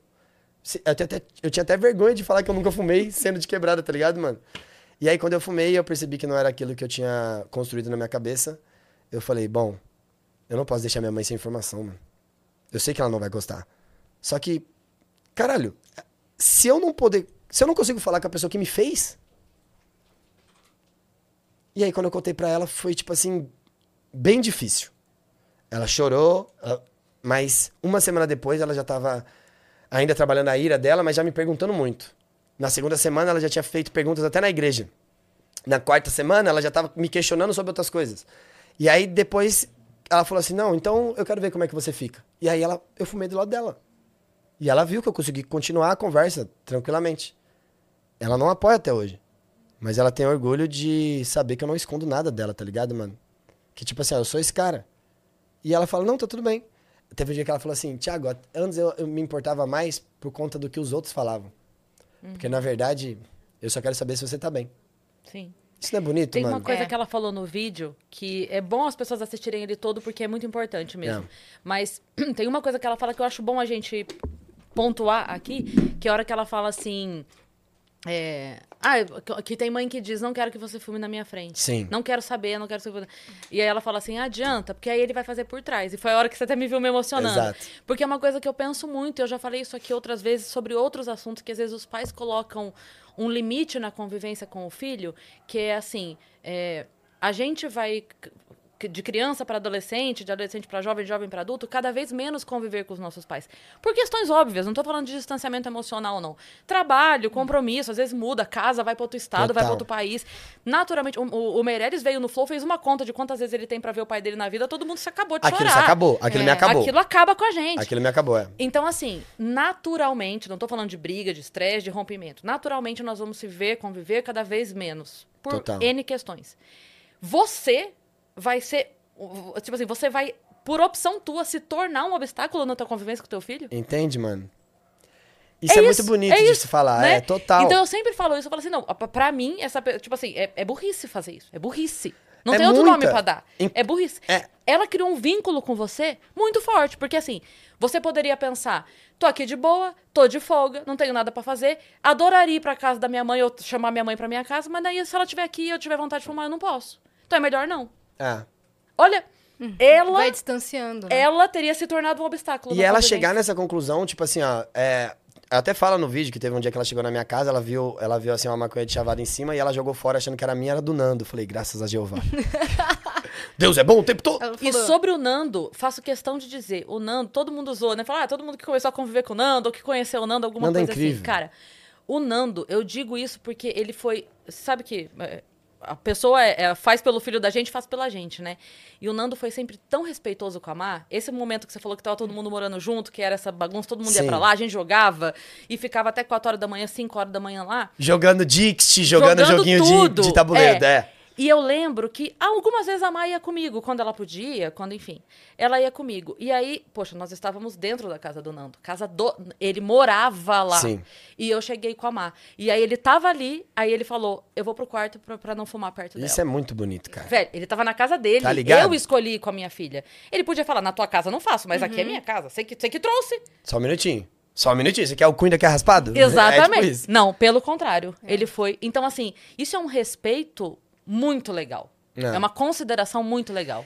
E quando você vê uma pessoa de quase 70 anos, nascida e criada ao, ao- ao- nos redores da igreja, poder ter esse discernimento de buscar informação e falar, não, mano, meu filho sempre foi transparente comigo, qual que é? Então, tipo assim, eu apoio ele em tudo, mas nas decisões dele eu não apoio só porque não bate com as minhas? Não, peraí, vamos trocar umas ideias. Deixa eu pesquisar. Ela É, até fala. eu tenho até, eu tenho até uma dica. Se você um dia quiser conversar com os seus parentes sobre alguma coisa que você está escondendo, compre uma casa antes. O problema, compre uma casa antes. Se você comprar uma casa antes, conta tudo depois. É. Quando eu contei sem ter minha casa, foi de um jeito. Quando eu comprei minha casa, meu Deus, eu acho que minha mãe só falava assim, ó, era isso que eu queria. Se agora você quiser se tornar um drogado, pelo menos você sabe onde você mora. Ah, Não é, o problema não é você fazer algo que, des- que desaponte ela. O problema é a falta da casa própria. Quando você tem a casa própria, meu amor. Quando você não é, É o bem CEP. sucedido. O problema é o CEP. Mano, ó, é, tem, uma, tem uma. Lembra daquele filme O Paizão, do Adam Sandler? Aham. Sim. Tem uma parte no final que ele fala assim, ó. Você tá me criticando porque você tá tendo medo por mim. É isso, mano. Aí, pai, você tá achando que eu não sou capaz de cuidar desse pivete aqui? E é isso que um pai deveria falar. Fala, você não consegue. Tá ligado, mano? Ele não tá te jogando pra baixo, ele só tá com medo por você. Exato. E eu nunca vi, eu nunca vi o meu pai como um homem e minha mãe como uma mina. Então todas as vezes que eles brigavam, eu achava que os meus pais estavam brigando, mas não é os meus pais que estão brigando. É também os meus pais. Quem estão bri- brigando é o homem e a mulher, pessoa física. Assim como você pode brigar com seu namorado, você com o seu e eu com a minha, entende? Só que o filho só vê o pai e a mãe, porque ninguém conversa. Que, olha, a gente tem uma relação normal. Você é fruto daqui e isso não vai mudar. A gente Só não que- enxerga assim. só que são, são pessoas quaisquer que estão brigando por motivo, qualquer motivo. Só que a criança não vê isso. Não vê. Entende? Aí quando Acha eu que os pais comecei. têm tudo resolvido, que não tem problema nenhum. E se eu me enxergasse a minha mãe somente como uma mãe, eu não contaria. Mas eu enxergo ela como mulher, tá ligado? Eu enxergo, eu enxergo ela como amiga, eu enxergo ela como vários tipos de coisa. E eu troquei essas ideias e foi. Nossa, minha mãe é. Que é uma dica é sensacional também, né? A gente, esse distanciamento da gente com os pais, os nossos pais também tiveram com os seus pais. Esse Total, distanciamento, né? total. Porque era preciso se colocar numa distância que a educação antigamente pedia. Você tinha que ter essa hierarquia Tá ligado? bem distanciado. Só que quando você está distanciado, você distancia também aquela pessoa de um ser humano. É. Ela, ela é minha mãe, ele é meu pai, não é um humano. E isso podia ajudar na educação que o pai queria empregar, mas isso também dificulta quando ele falha, porque daí quando ele falha, você não está disposto a perdoar. Ele não é humano, ele é meu pai. Tá ligado? Então, assim, é, você cria a distância, na distância, você não pode falhar, e aí quando você falha, você é um merda, porque falhou. quando deveria ser só, tipo assim, falhou. Ué, falhou, Só velho, falhou, porra. É Só isso, falhou. Vamos resolver. Seria inoportuno eu pegar um comentário do YouTube aqui pra De ler? Por causa que eu achei que teve uma senhorinha, uma senhorinha mesmo comentou no meu vídeo, e eu queria, vou baixar o som aqui pra não, pra não zoar, tá? Olha esse comentário aqui, Yas, se liga, Leia ó. pra gente. Comentário de uma, de uma senhorinha que ela comentou aqui. Eita, só um minutinho. Ai, senhora, será que eu perdi seu Não, só um comentário? minutinho é, é na bote e é de gama, que É é, outro Vênus. podcast. Caralho, eu demorei muito pra entender, meus irmãos. Porra, eu falei, calma só um minutinho, o quê? É verdade, é eles mesmo. calma aí, calma aí que eu já vou achar. Tá tranquilo. Por que, que eu tô falando isso? Porque eu queria, eu queria mostrar o quanto que às vezes a pessoa só vai escutar alguém da idade dela. O- a quantidade de mensagem de mães, mães mesmo, tipo assim, 60, 70 anos, tá ligado? Me mandando, falando, nossa, eu nunca tinha parado pra pensar nisso. Eu vou até mostrar pra vocês aqui que eu peguei um print. Que desgraça, devia ter me planejado certinho. tá tudo bem. Ai, que ódio, agora tô nervoso. Pode procurar, pode da 30 procurar. mil imagens nessa galeria. Ei, tia, você tá ligado. Meu, ele pediu pra eu revisar Aqui. um texto, eu levei o celular dele um segundo pro banheiro que eu tava conversando com a Cris, ele já foi lá desesperado. Eu, eu, Yas, Yas, eu me Tá tudo perguntei, bem aí, será Yas? que, o que tem nessa galeria pra ele ele, tá ter achando? tanto medo? Não é bom ver, Yas. É um Yas, já viu? Yas! Ó, ela comentou 28 minutos após eu publicar o vídeo. É, uma, uma mãe chamada Elisângela, ela disse. é, depois desse vídeo, eu como mãe me sinto de coração e mente mais aberta. Sim, temos que evoluir, podemos até não gostar, mas respeitar já é um grande passo. Tiago, comecei a te seguir por conta das suas piadas, agora vou continuar seguindo pelo grande ser humano que a sua mãe colocou no mundo. Sucesso e parabéns pra ela. É isso, Tá cara. ligado, mano? Tipo assim, ó, é difícil a gente fazer um conteúdo de comédia que consiga trocar umas ideias. Por isso que eu tô com tanto orgulho, tá ligado? Tipo assim, mano, assistam esse vídeo. Coloca lá, Thiago Ventura, Deus é amor, que fala sobre minha mãe e minha mãe aparece no final. Tipo assim, esse conteúdo eu tô, tô bem feliz. Até mesmo por marcar a minha volta, tipo, tem. Eu publiquei três vídeos, né? Depois dos oito meses que eu fiquei ausente, eu publiquei três vídeos. E já quero anunciar aqui em primeira mão que eu vou publicar vídeos, é, agora tá semanalmente, e depois vai ser todo dia 1, dia 11, dia 21. Porque dia 21 de dezembro eu gravo meu novo especial de comédia stand-up ao vivo em Belo Horizonte, BH. O que, que eu falei pra vocês? Que eu ia gravar um dia lá e eu vou aí pra gravar. E dia 21 de janeiro... Eu vou, hein? Ô, se você tiver, encosta, pelo amor de Deus, Porque Yas. meu namorado e o filho dele moram lá. Ah, balança, eu balança, ver. Glock, Não, balança, eu tô balança, falando sério, porque daí a Encosta. gente Vai já a família, junta. já. Nossa, ia ser demais. Peraí, 21 de dezembro é uma quinta. Uma quinta. Tô lá. 21 e 22, né, Lugão? Vai ser onde? No Minas Centro. Teatro Minas Centro. As Já vendas já guarda- tem aí?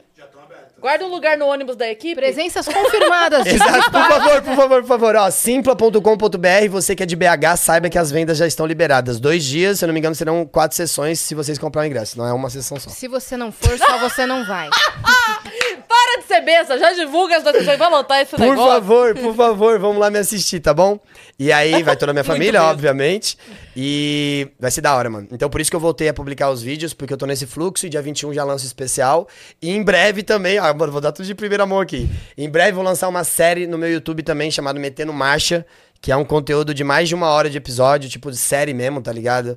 Tá muito bem produzido. Sobre a sua vida? É, tipo, sobre os, os bastidores da comédia, tá ligado? Mas de uma, de uma maneira bem diferente. A roupagem, a estética, é dessa forma que você viu agora, tá ligado? Sim. Tipo, eu acho que eu já fiz bastante coisa do formato tradicional de vídeos e agora eu tô tentando trazer uma outra proposta. Demais, cara. Obrigado, Eu Yas. queria muito saber dessa época que você tava morando com o Nando Sim, sim. e tal, como é que foi morar com a galera, porque você falou que sua mãe te pediu porque você tinha um propósito na vida da sua família. Certo. Você sentia esse chamado? Tipo, é a, a comédia pra você era uma coisa do tipo incontrolável, eu preciso dar certo nisso aqui porque eu sei que, que minha vida vai mudar a partir disso? Caralho, que boa pergunta, porque assim, ó, eu nunca imaginei ser comediante. Eu sabia que eu era engraçado porque os moleques da minha rua falavam, tá ligado? Se os moleques até falavam assim, ó, também com a cabeça desse tamanho, ele consegue falar essas coisas engraçadas. É, a comédia a gente faz por intuição.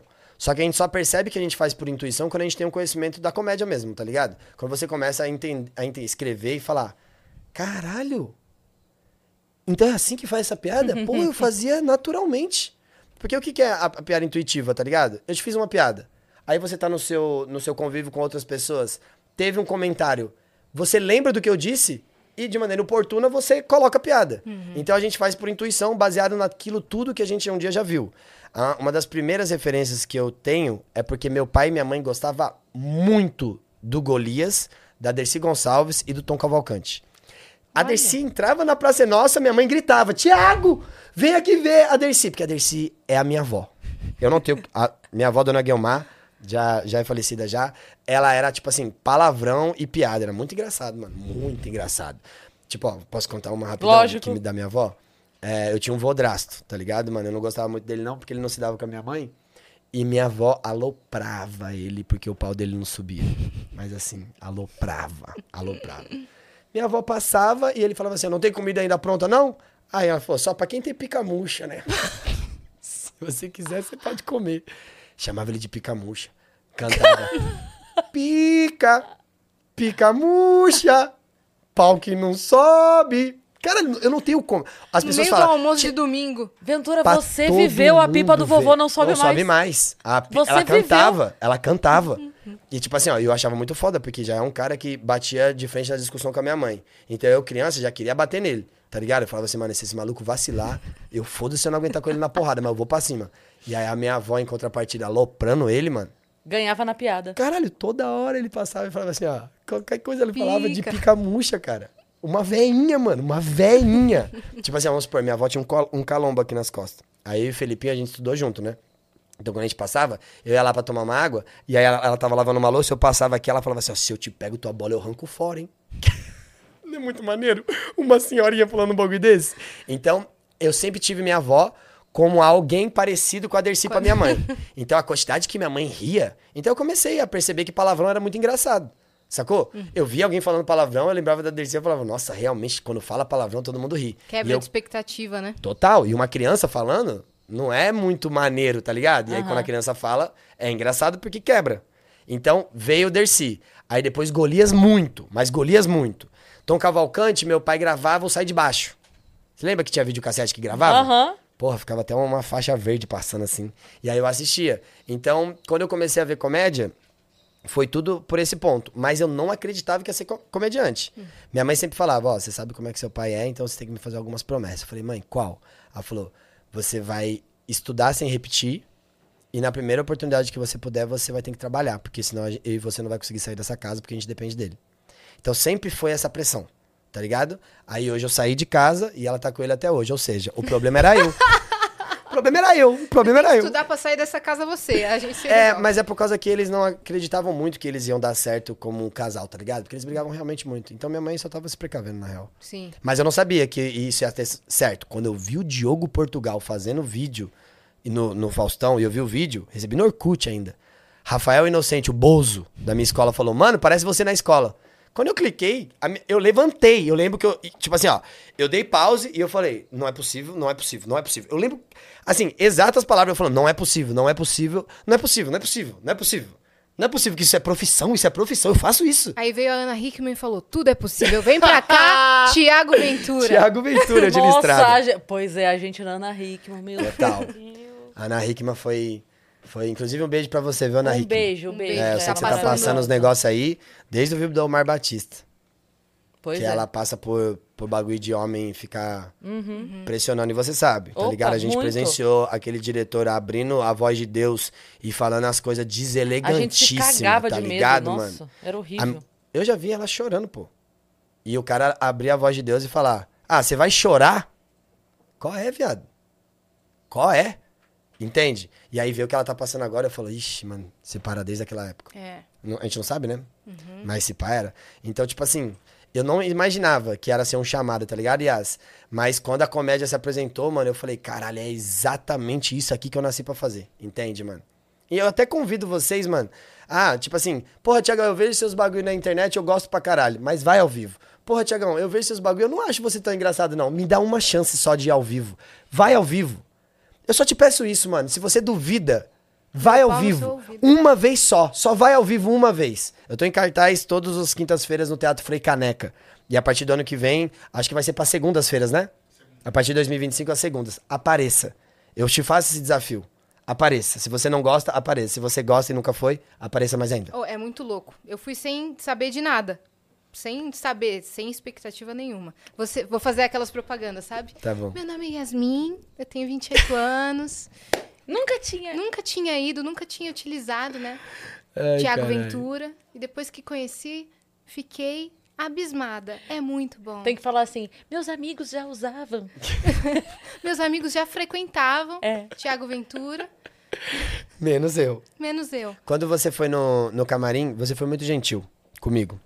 Muito obrigado, Yas, de verdade. Tipo, pelo fato de eu conhecer a Cris, eu via você e eu pensava assim, ai, será que essa garota vai ser uma, da- uma pessoa da hora com a Cris? E aí eu vi o sucesso de vocês e o quanto que vocês se tornaram amigos E e, a eu sempre resposta tive... é não.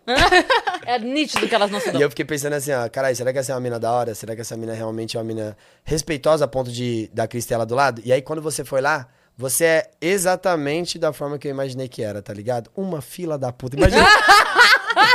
Você é um Ele doce de pessoa. Não, é sério, você é um doce de pessoa. Eu queria te contar isso ao vivo, tá ligado? Você é uma pessoa muito foda. Muito obrigada. Me sinto Você muito sabe- bem perto de você, te conhecendo bem pouco ainda. Você sabe que é recíproco, que eu gosto muito de você. De gração, nóis. assim. De verdade. Assim, é- eu falei pra você, parece que a gente já se conhece. Há muito tempo, Né? é, da hora demais. Porque Obrigado, ele me vendeu Yas. maconha na sexta série. Desde a época do colégio. Mentira. Não, mas Da eu hora. acho também muito bonita a relação que você tem com a Nini Magalhães. Essa menina. A gente ama a Nini. É. Nossa, essa menina. Ó, a Nini, eu- é Nini, né? Que todo mundo pronuncia Nini e eu chamo Nini porque eu não consigo. Nini Magalhães. E ela é Nini Magalhães porque meu nome é Aline. Então Então é é Nini. Nini. É, porra, não é Nini. E eu chamo de Nini. A Nini, a minha história com ela é muito bonita, porque, tipo assim, ó, é, se eu não me engano. Eu não lembro se foi. Eu acho que foi a Giovanna Fagundes que me indicou ela pra mim. Olha, tem uma amiga que é muito boa comediante, você vai fazer show em Brasília.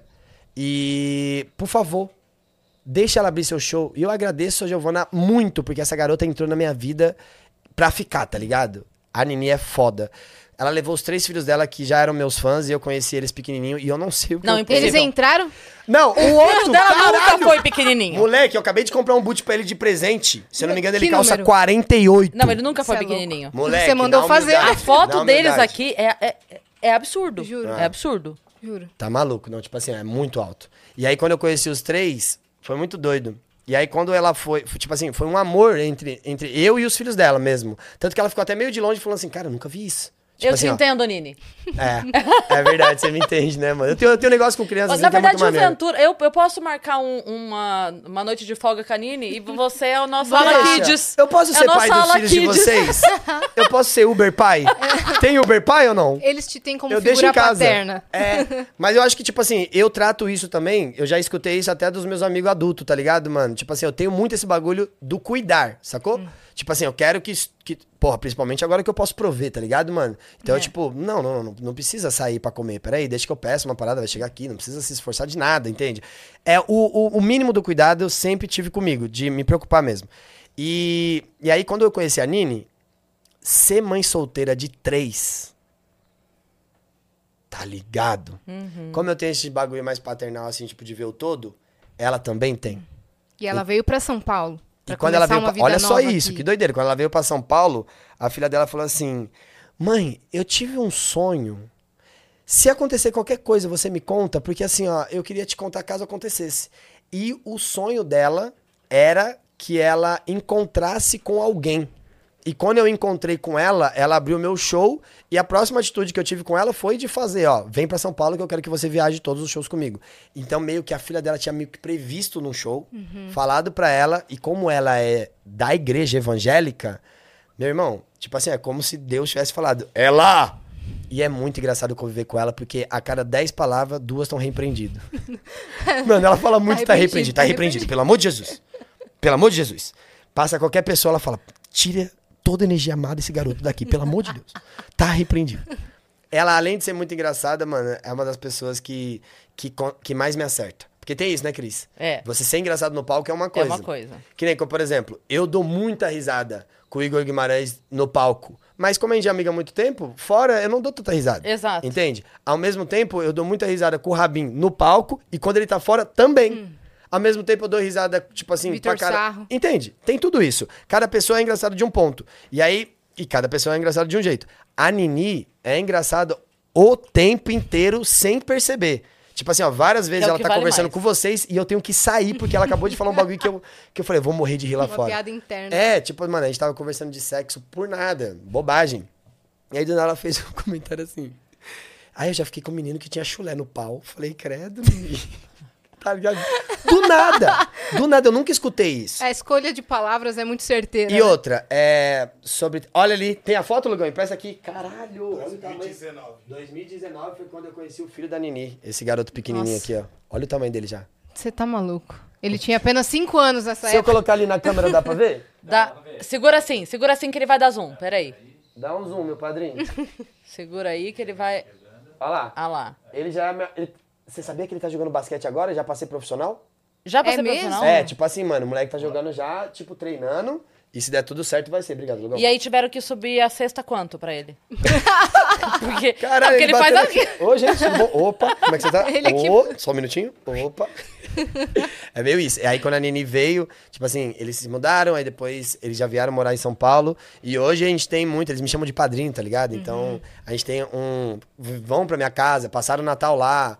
A gente tem um, um bagulho muito próximo. E aí, a Nini hoje faz parte da tropa da Ventes, tá ligado, mano? Que é o nosso clã aglomerado de criação, entende? É Tem comédia e tem é, rima também, né? Que é batalha de freestyle e tal, que eu gosto. Então a Nini é um. é um- a Nini é um achado. Essa garota vai estourar muito na comédia, não Vai, tem nem o que fazer, é questão de tempo, mano. É, É, é questão só de tempo, ela é demais. Ela- o jeito que ela fala das coisas, cara, é muito divertido demais, É. mano. A história do bolo, meu. eu Não, a história do bolo me mata. vez. A É. história do bolo me mata. A história do bolo me mata. Vão no show dessa garota. É. A história do bolo me mata. Ela vai contar a história do bolo, vão. Eu fiquei Ela- com muita vontade de contar, mas não vou contar não, Não, senão é deixa foda. que ela é foda. É foda, você A sabe. Má encontrou com ela num evento. E aí a Má viu ela poucas vezes na vida, né? E aí a Má falou assim: Nossa, mãe, encontrei. Não, pera, não vou falar quem foi, não. Vou te contar. Encontrei a pessoa, chegou, me abraçou, falou: Adoro você, adoro sua mãe. E não sei o quê, nossa, lá, lá, lá.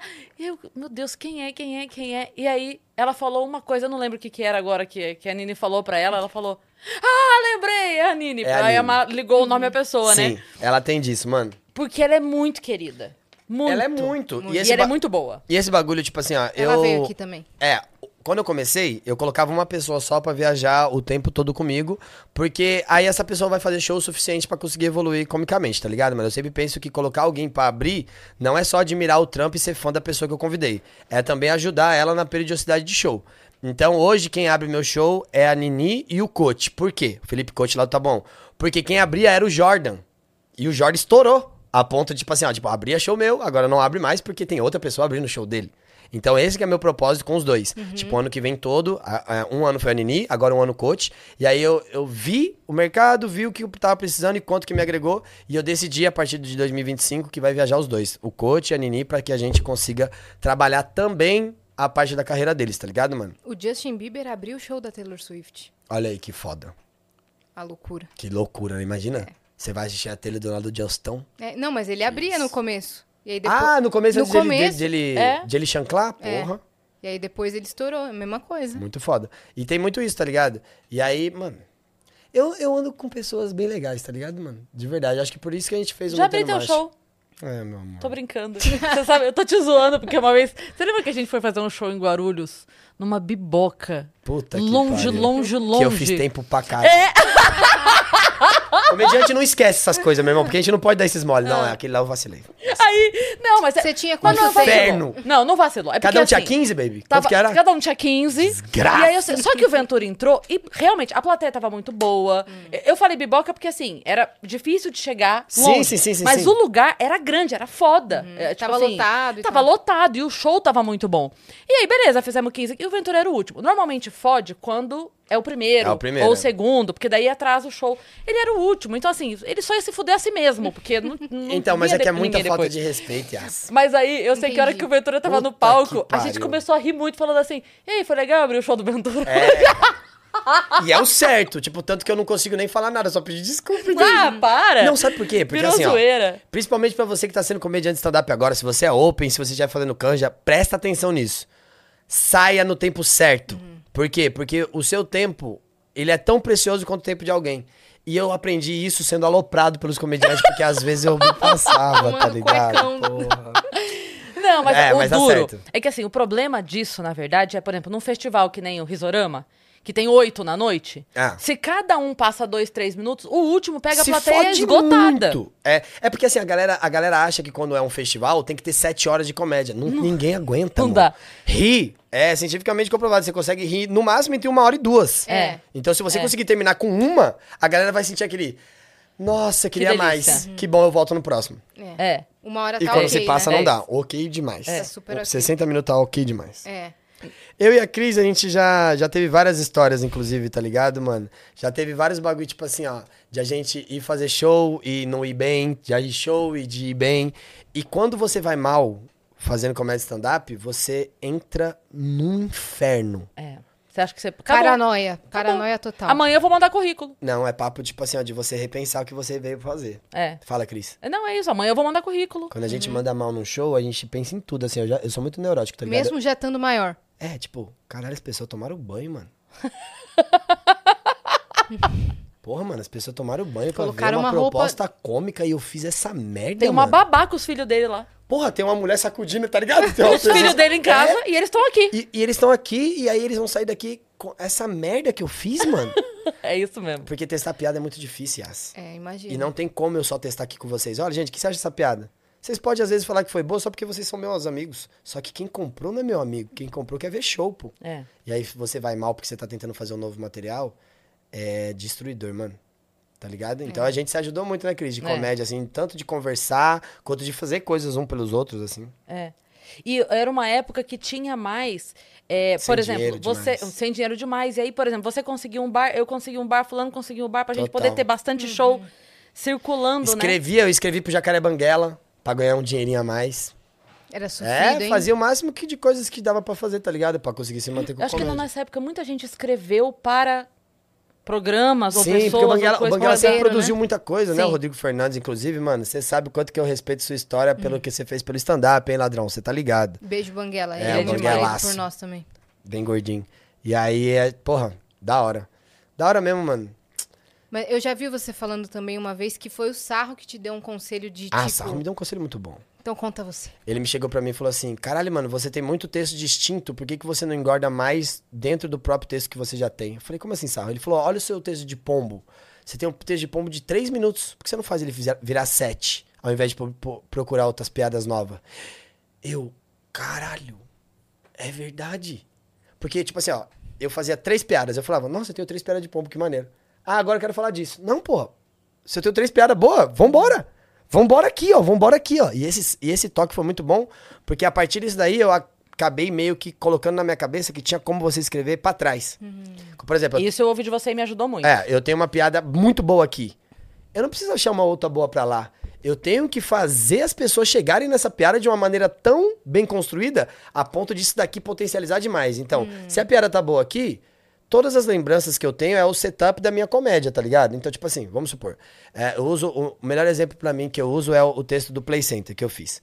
Mano, a piada era. Já percebeu que a pessoa que tem medo de altura ela nunca admite pra você que tem medo de altura, mas você percebe quando ela tá lá em cima no brinquedo, que ela fica, por que, que eu vim pra cá, meu Deus do céu? Bom, eu tinha isso. Eu tinha essa piada e no começo ela só era um riso assim, ó. Ah, é verdade. Uma piada de identificação. E aí eu parei pra pensar, bom, eu tô falando do Play Center, certo? Quais são os brinquedos que tem? Bom, tá bom. Então, antes de ir nesse brinquedo, qual que eu ia? Eu ia no Barco Vic, que era o mais fraco. E o que acontecia no Barco Vic? As pessoas passavam mal. Ah, então eu tenho como escrever sobre passar mal. Tá bom, mas elas passavam mal e antes disso? Antes disso, ela veio no ônibus do colégio. Ah, então eu posso falar do ônibus do colégio. Porque as lembranças da minha, da minha história é o setup da minha piada. Então, tá bom. E daqui, como é que eu fui? Eu tive que comprar. Mas pra comprar, eu falei com quem? Falei com a minha mãe. E os meus amigos todos foram? Nem todos. Mas saiu da onde? Da escola. Então a piada que eu vou chegar aqui começa na escola. Então eu vou falando da escola. Você Entendeu? faz todo o contexto. E foi a partir Exato. desses conselhos que eu me identifiquei como cara, ah, então eu sou storytelling, que doideira, eu sou contador de história. É isso que eu sei fazer. Tá bom, então eu vou me especializar em, em fazer cada vez mais isso. Sensacional. E aí eu tenho um negócio de acting também, que eu sempre gostei, tá ligado, mano? Tipo, de, de me expressar com o corpo. E aí foi me ajudando pra comédia que eu faço hoje. E isso me ajudou muito, porque eu ouvi, eu não sei quem foi que me contou, eu não ouvi de você, mas me falaram que você falou, entendeu? Tipo, o Ventura Ah, me sim, falou sim, isso sim. aqui, e aí na hora eu falei, caralho, é verdade. Isso me ajudou quando eu fiz a piada da separação, porque quando eu entreguei ela num primeiro momento, a história precedia a graça. Quando eu falava o que aconteceu, por mais que eu tivesse a piada, todo mundo fazia assim. "Ei". Sabe? Tipo assim, porque a história era tão absurda que a pessoa falava: Nós vamos rir disso? Nós vamos rir? Isso, isso foi um absurdo? Tá Nós vamos rir? Peraí. rir disso? Nós vamos rir disso? É. E daí eu falei, ok, aí veio isso que me ajudou. Eu falei, eu preciso fazer as pessoas entenderem que quando chega aqui tá tudo bem rir. Então eu tive que voltar. Volta Olha o comigo. inferno que é fazer comédia, meu irmão. Você tem uma ideia que você já sabe boa. Aí você entra e fala, tá, entendi, então, ok. Eles não aceitaram do jeito que eu...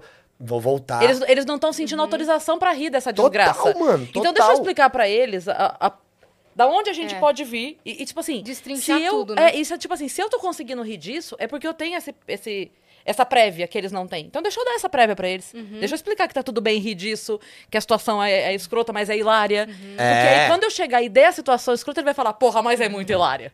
Aí pensa, Entendeu? qual utensílio? Tipo, pano de prato, pode ser engraçado. O que, que vai ser mais É, engraçado, isso né? aí, as lembra que eu falei aqui uma vez, que às vezes a gente troca a palavra, que às vezes a palavra é engraçada.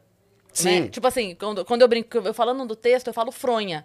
Levou as fronha. As fronha, desse mais jeito, legal. é muito mais engraçado mais do que eu falar levou os lençóis. Não, muito Não, mais os legal. lençóis é. Fernando Pessoa. É. Os lençóis. Total, é Dom Casmurro, né? É, outro bagulho. é, levou o temeio. No livro, no, li- no livro do Léo Lins, que foi um dos primeiros livros que eu li, que me ajudou pra caralho na composição de piada, porque ele realmente tem uma técnica muito absurda, é, tem, uma, tem uma comparação lá, tipo, que ele fala, que eu, que eu levei pra mim, que é, é, qual que é mais engraçado pra você, achocolatado ou todinho? Todinho, porra. Todinho. Por quê? Porque o todinho me traz alguma coisa. Você fala, ah, não, aí eu tava tomando um todinho aconteceu isso. Ah, eu tava tomando um achocolatado? Nossa, Não, aí já é uma pessoa que você não é. Ô, Agora Greta estou- Thunberg. Eu não Agora vou nem estão ser sua amiga. Primeiramente, eu não vou nem conversar com você. Entendeu? E aí, essa, essa escolha de palavra também influencia faz. no total que a pessoa ri. É. Tá ligado? Que nem, tipo assim, o show que a Yas foi, foi assistir é um show que eu falo muito sobre a minha infância. Sobre, Muito tipo bom. assim, ó. Eu hoje eu sou bem desinibido pra caralho, então, tipo, eu tenho muita confiança no meu, no meu jeito. Só que antigamente, maluco do céu, eu tinha muito apelido de cabeça, tá ligado, Hum. mano? Eu era, eu era, sabe as minhas superpoderosas? Eu era o macaco louco, os moleques falavam. Ai, porque, que a, porque a cabeça dele, entendeu? O cérebro. Dentro do chapéu É, ficava... aí o Bob, Fantástico Mundo de Bob. Então eu era todos. Hum. Então quando eu tava perto de mulher, os meninos me chamavam de apelido, tá ligado, mano? Pra dar uma... Pra zoar, caralho, que é o certo, só que eu me sentia mais feio. Aí eu achava que eu perdi a confiança. Hum. Então eu montei um, um- um texto falando sobre que até a pessoa que você vê assistir que é desinibida pra caralho, passa, as- passou as mesmas coisas que você. Só contou do primeiro beijo. Primeiro selinho, primeiro beijo. Você deu seu primeiro selinho em quantos anos? Ah, já foi tarde já. Acho que foi perto de 16. E você? Vixe, 19. É? E o primeiro beijo de língua? 19? Que maneiro. E você? Acredita? É, acho que foi direto já também. É. Acho que já, já foi junto. Não teve o selinho. Eu lembro que minha perna tremeu muito. Eu tinha problema de corpo, de perna. Tipo assim, eu, tinha, eu ficava nervoso, minha perna tremelicava de um jeito absurdo. Eu fa- eu falo até no, no texto. Eu fiz um gol e a menina me deu um selinho. Aê, número 8! Se fizer o gol, vou te dar logo um beijão na boca. Moleque, bati a falta, O fiz o gol pensando. feliz. Ai, meu Deus, e agora? Meu Deus, meu Deus. Caralho, a menina veio, me deu um beijo. E aí ela não me, me beijou de língua, tá ligado, mano? só deu um selinho. Ela só deu um selinho e correu. E aí eu fui falar pra minha mãe depois. Falei, mãe, a menina me deu um selinho e correu. Ela falou, assopra. Aí quando eu assoprei, aí ela falou, nossa, quase queimou meu cílio, você tem bafo. Desse dia, eu comecei a me preocupar um pouco mais com a, com a higiene, que eu era criança, né? Tinha 10 anos. Então, tipo assim, quando ela me deu um selinho e saiu correndo, eu falei, mano, aconteceu alguma coisa de errado. Comentei com ela, e aí ela achou, será que não é hálito? Aí quando ela viu, era. Aí eu falei, não, então eu tenho que começar a escovar meus dentes. Então a piada vai daí. Tipo, ó, das minhas frustrações, das minhas evoluções. Meu amigo Lucas Madeira falou que quando eu- a menina tivesse me beijando de língua ela me abraçasse, eu podia roçar o pau. Imagina, a Cris Paiva. Caralho, viado, como é que eu Ô, vou fazer Lucas! isso, Nem mano? sabia o que você tava fazendo. Como é que eu vou fazer isso? Eu lembro que eu até perguntei qual pau que eu roço. o duro ou o mole? Aí. Ele falou: quem é que roça o pau mole, caralho? E aí as piadas, tipo assim, foram de acordo com os contextos que ele me Sim. falava. Eu pedi muito conselho. Vocês tinham amigos que vocês conversavam de sexo? Eu pior que não. Não, Não tinha? Não tinha, cara. Não era um assunto. Era muito tabu esse assunto. Por eu vir de família muçulmana, né? Sim. É, metade muçulmana e metade católica, sexo era muito tabu. E aí, quando alguém falava sobre comigo, sei lá, na escola, eu ficava, não, eu não posso falar Pelo sobre amor de isso. Deus, é, me né? ajuda aqui. Allah vai me castigar. Nossa, na Mas minha rua falavam-se muito. Freitas. Aí foi. Não, a Anne é muito engraçada. Ela é muito A Anne e a. Ana não dá. Elas têm até um show junto, né? As três Aham. meninas, as duas. E, é, mano, na minha rua falava-se muito de sexo. Muito de sexo. Os moleques falavam de tudo. Tipo assim, os moleques chegaram pra mim e falaram: é, quando você for ficar com alguém, se você passar a mão assim, ó, e colocar, é provável que ela goste mais. E eu, olha, que maneiro. Sabia que tem como puxar o cabelo e mulher gosta? Aí eu falei, já vi briga de mulher já. Elas puxam o cabelo, mas não parecia gostar, não. Não, mas se você passar a mão certinho e der uma puxada, talvez dê um negócio. Que nem como, por exemplo, os moleques falavam, se você for pegar no pescoço de alguém, pega assim. Porque se você pegar assim, como é que é a palavra? Mata, né? A pessoa. Tinha umas coisas que eu não acreditava muito, não. Eles falavam, se for chupar peito, chupa os dois, senão um fica torto. Eu falava, não, isso aí não, isso aí é pra me aloprar. Tá é, isso aí é pra me é. aloprar. Sabe Mas você você... teve uns professores legais, velho. Eles falavam muito. Eles falavam muito. Tipo assim, ó, vamos supor, eles e falaram assim, e aí, ficou com aquela garota que você ia falar? Falei, mano, fiquei. E O aí? que, que você fez? Então, eu beijei, só que aí, tipo assim, ó, eu achei que eu não soube muito abraçar ela direito, tá ligado? Aí os moleques pegavam e falavam, ó, mano, pode pegar na cintura, tá ligado, Tiaguinho? Pega na cintura, traz ela. Quando você estiver beijando, para de beijar, lá no ouvido, fala um negocinho ou outro, volta. Os moleques trocavam as Cara, ideias, guru, Cris. guru do amor da Porque quebrada. eu tenho 14, os moleques tinham 20 pra cima. É. Entendeu? Eles já eram adultos, já trabalhavam, Você pô. era o caçulinha ali. Tá ligado? Eu era protegido dos moleques da minha quebrada, entende? Então os moleques trocavam as ideias de sexo comigo, entendeu, mano? Que legal isso. Muito foda, né? Mas, tipo assim, ó, tem coisas que eles não me ajudaram nada. Tipo, eu, eu brochei a primeira vez com 19 anos de idade. Foi horrível. Ai, achei que ia vomitar. No outro dia a menina me mandou três emotes de rosa murcha assim ainda no MSN. Você lembrou do teu avô? É, do pai dra... pica. Do vô dra- Pica! Pica murcha! e aí fui contar pros moleques, né? Porque eu cheguei pro Beto e falei assim, aí Beto, na moral, mano, é, não, sei, não sei o que tá acontecendo. Quando eu brochei a primeira vez, minhas irmãs, foi muito ruim, porque eu fiquei uma semana inteira sem ter nenhum tipo de ereção. Tá ligado? Nem com os vídeos pornô que eu assistia naturalmente pra poder me satisfazer sozinho. Não tinha. Porque eu tava muito constrangido com isso. Porque as pessoas falam que Pra você se sentir homem, você não pode apanhar de outro homem. E pra você se sentir homem, você tem que comer o máximo de pessoa possível. Os mais velhos ensinaram a gente, isso pra gente quando a gente era criança, porra. Pode perguntar pra qualquer moleque que nasceu onde eu nasci. Entende? Era isso que te dava valor como homem. Que era a criação antiga, cara. Não tô falando nada que naquela época era um absurdo. Era a real pra eles. Os mais velhos, porra, de 70, 80 anos agora, eles estão falando tudo isso pra nós, tá ligado, mano? Então, quando eu falhei como homem, eu pensei assim, caralho, isso aqui não podia ter acontecido. Meu Deus, nunca mais vai subir, será? E você ficou noiado. É, aí teve um dia que eu tomei bastante água, no outro dia eu precisei mijar e ele tava lá. Eu falei, ah, não, ele voltou. voltou, caralho! Você sabe que só, é, só erra gol quem tá em campo, né? Então, tava Tá jogando, ligado? né, meu amigo? Porra, mano, posso te falar um bagulho? eu tenho uma piada que, que segue nessa linha de raciocínio, Cris. Ó, quando eu cheguei pro Beto e falei assim, Beto, brochei. Ele olhou pra mim, tipo, mano, você tem dedo, você tem língua. Quando você brocha, ser sujeito homem é não fazer a pessoa que tá com você achar que ela é a culpada. Assume o seu BO, que talvez vocês consigam até fazer alguma coisa, porque não é só de pau que se precisa pra transar. Isso foi o que eu imaginei que ele fosse falar. Quando eu falei, brochei, ele falou, fala palmolão! E minha vida foi um inferno a partir daí. Só que, nesse dia, eu aprendi uma lição que é: o que eu precisava era tocar no assunto. Eu tava tão envergonhado em ter feito algo que, perante os mais antigos, não era uma bagulho pra acontecer, que eu não contei pra ninguém, inter- deixei aquilo interno e aquilo me consumia. Quando os moleques me aloprou, eu falei, ah, tá, posso relaxar então. É só um erro, É cara. de boa, né? É, tipo assim, ó, é, eu dou até uma dica pra todo mundo, nesse show eu tô falando sobre isso. É, uma, uma, uma menina chegou pra mim e falou assim, Thiago, eu, preciso, eu prefiro muito mais ficar com um cara que admite que é um homem falho e que se ele broxar, ele vai chegar pra mim e falar assim, porra, não, não tá sendo igual eu prometi no Instagram, tá ligado? Prefiro que ele me fale isso do que ele coloque a culpa em mim, que nem um cara semana passada que broxou e falou que, ah, mas você também. Mas eu também o quê, amor? Eu tô aqui pra transar com você, qual que é o papo? Você que não tá confortável. Só me fala, não estou confortável que a gente conversa, entende? Aí uma menina chegou pra mim quando ela falou isso, eu pensei, pô, é verdade, mano. Quando foi que a gente parou de valorizar o campeonato?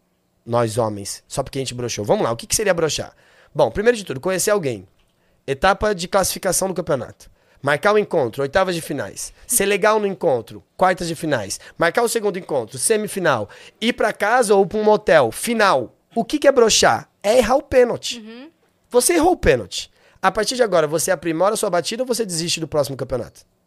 Aprimora. Então, mano, admitir que você tá disposto a errar o pênalti é maneiro, mas valorizar o campeonato também. Porra, você foi tão legal a ponto de chegar lá. Errou o pênalti, tudo bem, mano. Quer dizer, não tá tudo bem. Mas, tipo assim, tudo bem você entender que isso acontece. Sim. Tá ligado? E é sobre conversar, né?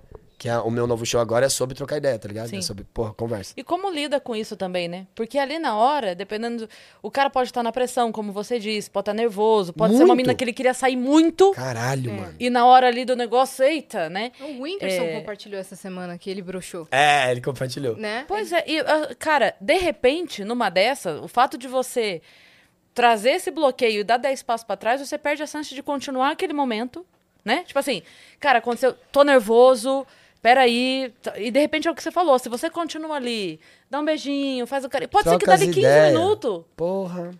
outra coisa acontece, só, pelo, só por relaxar. Só por Cara, relaxar. E tipo, e é só relaxar mesmo, porque você não sabe qual é a história de cada um. Já aconteceu de. Tipo assim, tô beijando a menina, aí desci pra chupar manga. Né? Vamos deixar dessa forma? Tá mais tranquilo assim, Claro, né? claro. Desci pra chupar uma manga, quem Que, sabe? que você tava num sobrado, né? Tá ligado? Você tava no sobrado falou, não vou continuar sem uma manga, eu tô sem comer nada Porra, até agora. Faminto. Com Minha um mãe chazinho, falou, Caralho. em jejum, não Em faça jejum. nada. tô nervoso, chá é bom pra acalmar. Isso. Então, é. Eu até falo que eu faço tudo com manga, eu só não gosto dentro que leite com manga mata. Eu É. falo isso na piada. E aí, tipo, quando eu tô fazendo isso, eu por um acaso olhei. Olha a importância de conversar. E a menina tava com o olho assim, ó. Tipo, de quem não tava curtindo, tá ligado, mano? E, porra, não tem o porquê não curtir, uma vez que, tipo assim, que eu faço a parada de um jeito tranquilo, sacou? Aí eu falei, parei e falei, tá tudo bem? E nesse dia foi quando eu falei assim, ó, eu vou fazer um show sobre isso, mano. Sobre a importância de conversar. Mano, a gente tava pra transar, entende? E a menina, quando eu fui tentar fazer o sexo oral nela, ela falou que tentou comigo. E eu era a terceira pessoa que ela tava tentando deixar chupar. Porque quando eu tentava, ela lembrava de uma violência que ela passou. E isso broxava ela. Se ela não tivesse tido a liberdade de me contar, eu não ia entender o porquê ela não quis. Eu ia entender talvez que o problema estivesse comigo. Só que ela teve a liberdade de conversar comigo, porque a nossa conversa sempre foi muito boa. E nós conversamos pra caralho a noite toda. A gente não continuou, não fizemos nada, marcamos outro encontro, as coisas aconteceram e deu tudo certo. Mas naquele dia eu fiquei pensando, caralho, mano, olha a importância de conversar. A menina é, falou que nunca tinha conversado disso com ninguém, tá ligado, mano? E se sentiu confortável, mesmo que a situação não tivesse tão favorável ali. Então, muitas pessoas pensam assim: caralho, mano, ah, eu não entendo essa pessoa. Mas você parou realmente pra tentar saber quais são os traumas? Sacou? Saber o que, que a pessoa passou? A, a máxima de conversar não é só você ouvir, mas também a pessoa tá disposta a contar, tá ligado? E a pessoa só vai estar disposta a contar dependendo do quanto que você deixa ela confortável. E esse dia, esse dia foi muito maneiro, por mais que a gente não tenha conseguido transar, tá ligado? Esse dia foi muito maneiro. Esse dia foi um dia bem marcante comigo, assim, porque eu falei, nossa, o que, que será que eu tô passando pra alguém pra pessoa conseguir contar uma parada tão íntima em tão pouco tempo, entende? Então foi muito legal. Eu falei, não, quer saber, mano? A partir de hoje eu quero falar sobre os moleques falarem comigo sobre sexo de uma maneira tão aberta que isso me fez tocar no assunto. Então eu vou tocar no assunto. Muita gente hoje não entende porquê que eu falo tanto de sexo, tá ligado? E que é uma bagulho, um bagulho que eu vou falar. Posso dar o papo? Tipo assim, ó, meu irmão, no começo eu falava de pombo, não te incomodava. Aí eu falei só de pombo. Aí eu passei a falar da minha mãe. Aí depois eu só falava da minha família. Aí depois eu passei a falar da minha infância. Aí depois eu só falo da minha infância. Aí depois eu comecei a falar de quebrada. Aí agora eu só falo de quebrada. Aí depois eu só falo de maconha. Aí agora só falo de maconha. Aí agora eu falo de sexo. Vocês não estão satisfeitos com nada? Tá ligado, Não. mano? É, não estão. E é, isso mesmo. Agora, quando a cultura da comédia stand-up estiver bem estabelecida a ponto de você entender os porquês que você segue o comediante, que nem, você já parou pra pensar que você vai envelhecer com a gente? Eu sou o comediante, se pá, da tua época. Pode ser qualquer um outro, tá? É, veja o comediante que você gosta e pensa nisso. Caralho, tudo o que eu ver a partir de agora que acontecer de notícia, talvez eu envelheça com esse cara porque eu gosto do, do pensamento cômico dele. Então, quando a- o comediante stand-up tá falando, agora ele tá falando só de sexo. Caralho, se fosse o Dave Chappelle falando de sexo, eu ia estar muito feliz. Sabe por quê? Porque ninguém tá triste falando de sexo. Então, caralho, você tá vivendo essa época, meu irmão? Que da hora. Conta suas histórias aí pra mim, porra. Entendeu? Por quê? Porque eu acho que o comediante, com o tempo, ele vai ser visto mais como um amigo, tá ligado, mano? É. Tipo Sim. assim, de certa forma. Sim. Porque você vai lá pra escutar histórias das pessoas e você só faz isso com as pessoas que você dá liberdade. Sim. É. Então, se eu tô contando de sexo hoje, porra, só tenta ver que eu não tô me jogando pra cima e achando que estou me colocando de maneira prepotente pra que isso tenha um resultado. Não. Todas as vezes que eu estou falando de sexo é ou sobre uma dúvida ou sobre algo engraçado que aconteceu. Não é prepotente, nada disso. Mas é um momento feliz da minha vida. Que eu tô solteiro, que eu estou com as contas pagas pela primeira vez na minha vida, eu tenho uma casa, tá ligado? Estou desfrutando disso. Qual que é o problema falar? Só que as pessoas se ofendem muito porque, primeiro, as pessoas julgam que, nossa, precisa apelar. Não, não tô apelando, cara, é só um tema qualquer. É porque você julga. Você sabe que você nasceu, né, querido? Você nasceu. A apelação é pra Não foi pessoa. proveta, não é, foi ovo. cara, é tipo assim, ó. E outra coisa, eu queria até que. O nome do meu show não é esse, mas por um momento eu queria colocar o nome do show que é Se Você Não Fala, Eu Falo. Que é exatamente isso. Olha, você não se abre sexualmente falando. E talvez, talvez faça você ter problemas com isso. Mas eu falo. Eu faço piada sobre isso. Trocam as ideias, mano. Você sabia? Claro que vocês sabiam, mas tipo, é que eu falo muito no show e eu falo pros homens. Meus irmãos, vocês têm noção que se uma mina cresceu numa casa onde o pai oprimia a mãe, bem provável que ela não vai se abrir com ninguém. E aí, quando a mina se abre falando, ah, eu queria uma outra posição. Olha o que minha amiga falou. Minha amiga falou, nossa, cheguei, esse dia cheguei pro meu marido e falei, nossa, amor, eu queria fazer essa posição aqui, ó. E ele falou, tá dando na rua? Quê? Olha o que ele falou, tá dando na rua? Por que que você tá querendo essa posição? Nunca transou assim, quer transar assim por quê? Você acha que essa mina vai Pra falar mudar, pela cara. segunda vez É. que ela quer transar com esse cara? Não, Não. É. mas a conversa não existe. Entendeu? A conversa não existe. E eu acho que quando eu tô falando de sexo, eu Olha, toco no não assunto. tava, mas agora você me deu uma baita ideia. O, cara falando, tá transando na rua? Querido, não tava, mas agora Você não vai fazer? Então, beleza. Menino, não tinha pensado Então é lá que nisso, eu vou achar, não. menina? Mas agora É, você tipo- falando...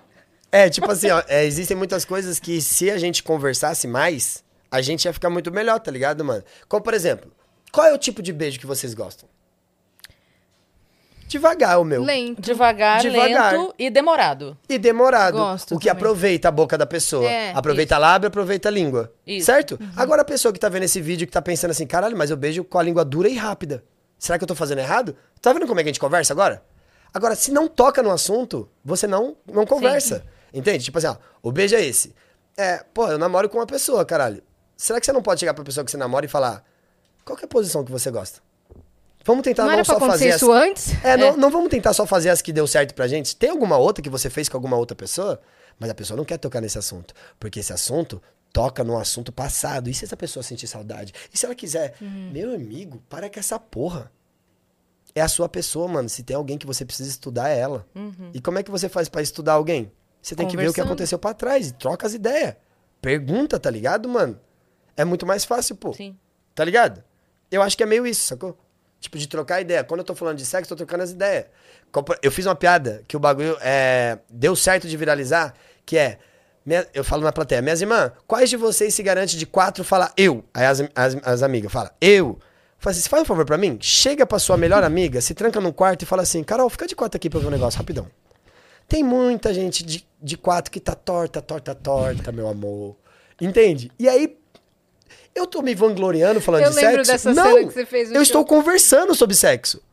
Deve ter alguma mulher pensando assim, ó, será que eu fico bonita de quatro, tá ligado?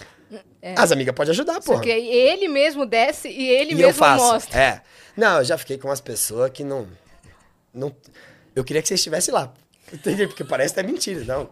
Já fiquei com uma pessoa que ela falou assim, ó, me xinga de cachorro. Terminou, terminou o encontro, você falou assim, olha, aqui tá o contato do meu quiroprata. Que Por tá- favor. Você faz Ou pilates? Você É, precisa estar alinhamento e balanceamento. Aqui, ó, tá? Cara, eu já, já passei por umas paradas assim, ó. É, me xinga de cachorro. Eu xinguei de cachorro, a pessoa latiu. Ai, gente, pelo amor de Deus. que isso, cara? Com todo respeito. Você que que ficou é isso? com o Franklin. O que que é isso, cara? Eu não sabia o que eu, o que que eu faço. Eu taco o pau na rua? O que que eu Com faço? Frank Aguiar, você O que que eu faço? O que que eu faço? Entende? Aí, tipo assim, ó, se eu não toco no assunto, será que um dia essa pessoa não vai receber esse vídeo e vai falar, ai, não é legal latir, não? Se ninguém fala, ela não vai mudar. Ou, ou- Como, ou por ela exemplo- acha alguém que goste do latido.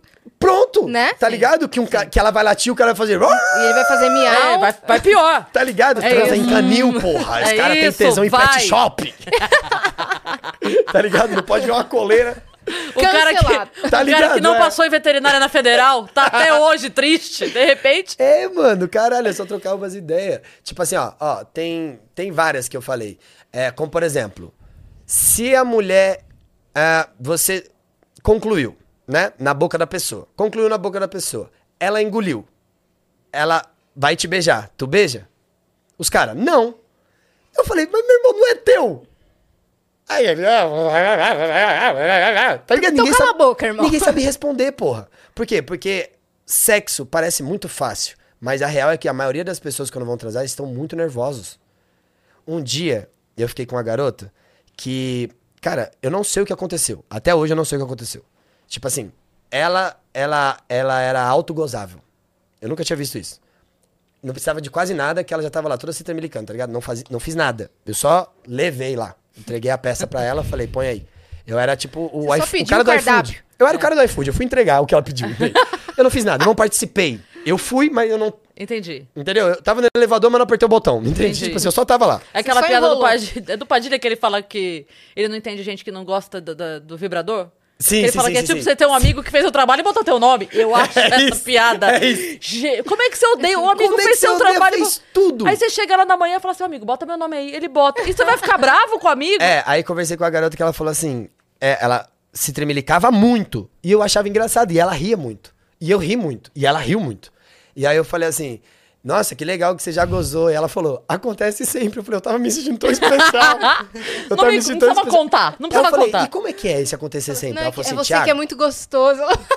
por um momento, Yas, eu achei, será que eu tô maneiro? Não, ela que é autogozável mesmo. E ela chegou pra mim e falou assim, Ti, de 10 pessoas que eu fico, eu gozo com as 10, independente se ele é bom ou não. Por quê? Porque eu tenho muita facilidade. Só que eu gosto desse jeito tremelicano e eu já percebi que todo mundo ri. Então eu não vou ficar falando isso. Sabe por quê, Thiago? Olha essa frase. Porque eu acho o sexo muito divertido. Aí eu falei, nossa, eu nunca pensei nisso.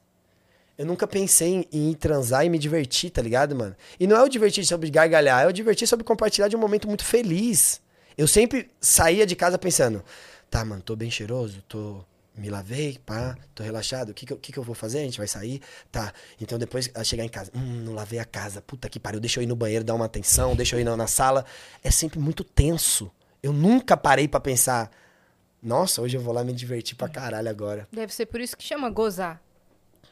Entende? E aí, quando ela me falou isso, eu falei, tá, tá aí. Então eu vou Esse é conversar mais. conceito. É, se conversar com os outros ajuda tanto, eu quero falar mais sobre isso, tá ligado, mano? Tipo, quero falar sobre isso real. Sim. Entende? Tipo assim, ó, outra questão. É, as mulheres odeiam o cara que goza rápido, certo? Tipo assim, você vai transar com um cara que tá cheio de tesão. Você sentou, o cara já gozou. Você odiou, odiou isso. É. As mulheres odeiam o cara Exceto que... se for uma rapidinha que é legal também de vez em quando, A mas... rapidinha é boa, né? É irmão? bom, né? Puta que Não, pariu. se ela for a exceção, é maravilhosa. O problema, E eu gosto da rapidinha nos lugares onde não pode. é claro. Tá ligado? É aí que é a função da rapidinha. Tá ligado? Tá ligado? Exemplifique, a Tá. galera quer saber. É, tipo assim, vamos supor. É. Puta que pariu, eu ia falar. É que daí é arriscado dizer. É arriscado dizer. Vamos supor, tem a possibilidade, pum, tá todo mundo aqui relaxado. Ai, todo mundo. Tiago, vamos ali que é rapidão. Pá, alguma coisa. Fui no banheiro, por um acaso, uma pessoa que eu já tava ficando aqui tá ali no banheiro, aconteceu uma coisa muito rápida, entende? E o transar rápido, eu acho que ele não se resume em gozar, entende? Uhum. Eu acho que o gozar rápido é a penetração, sacou? Tipo assim, caralho, mano.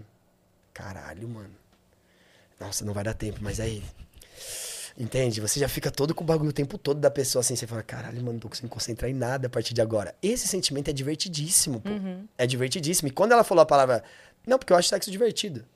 Eu peguei isso pra mim na Te hora. abriu, eu falei, né? ó, a partir de agora eu sou isso aí também, tá? Já falei pra ela. Pode Tipo assim, abrir a comunidade do. Orkut que eu tô Já entrando. pode? Dois membros. A partir de agora, dois Eu membros. já sou o segundo, com toda certeza. E aí, a partir desse momento, algo mudou em mim. Falou, ó, eu quero.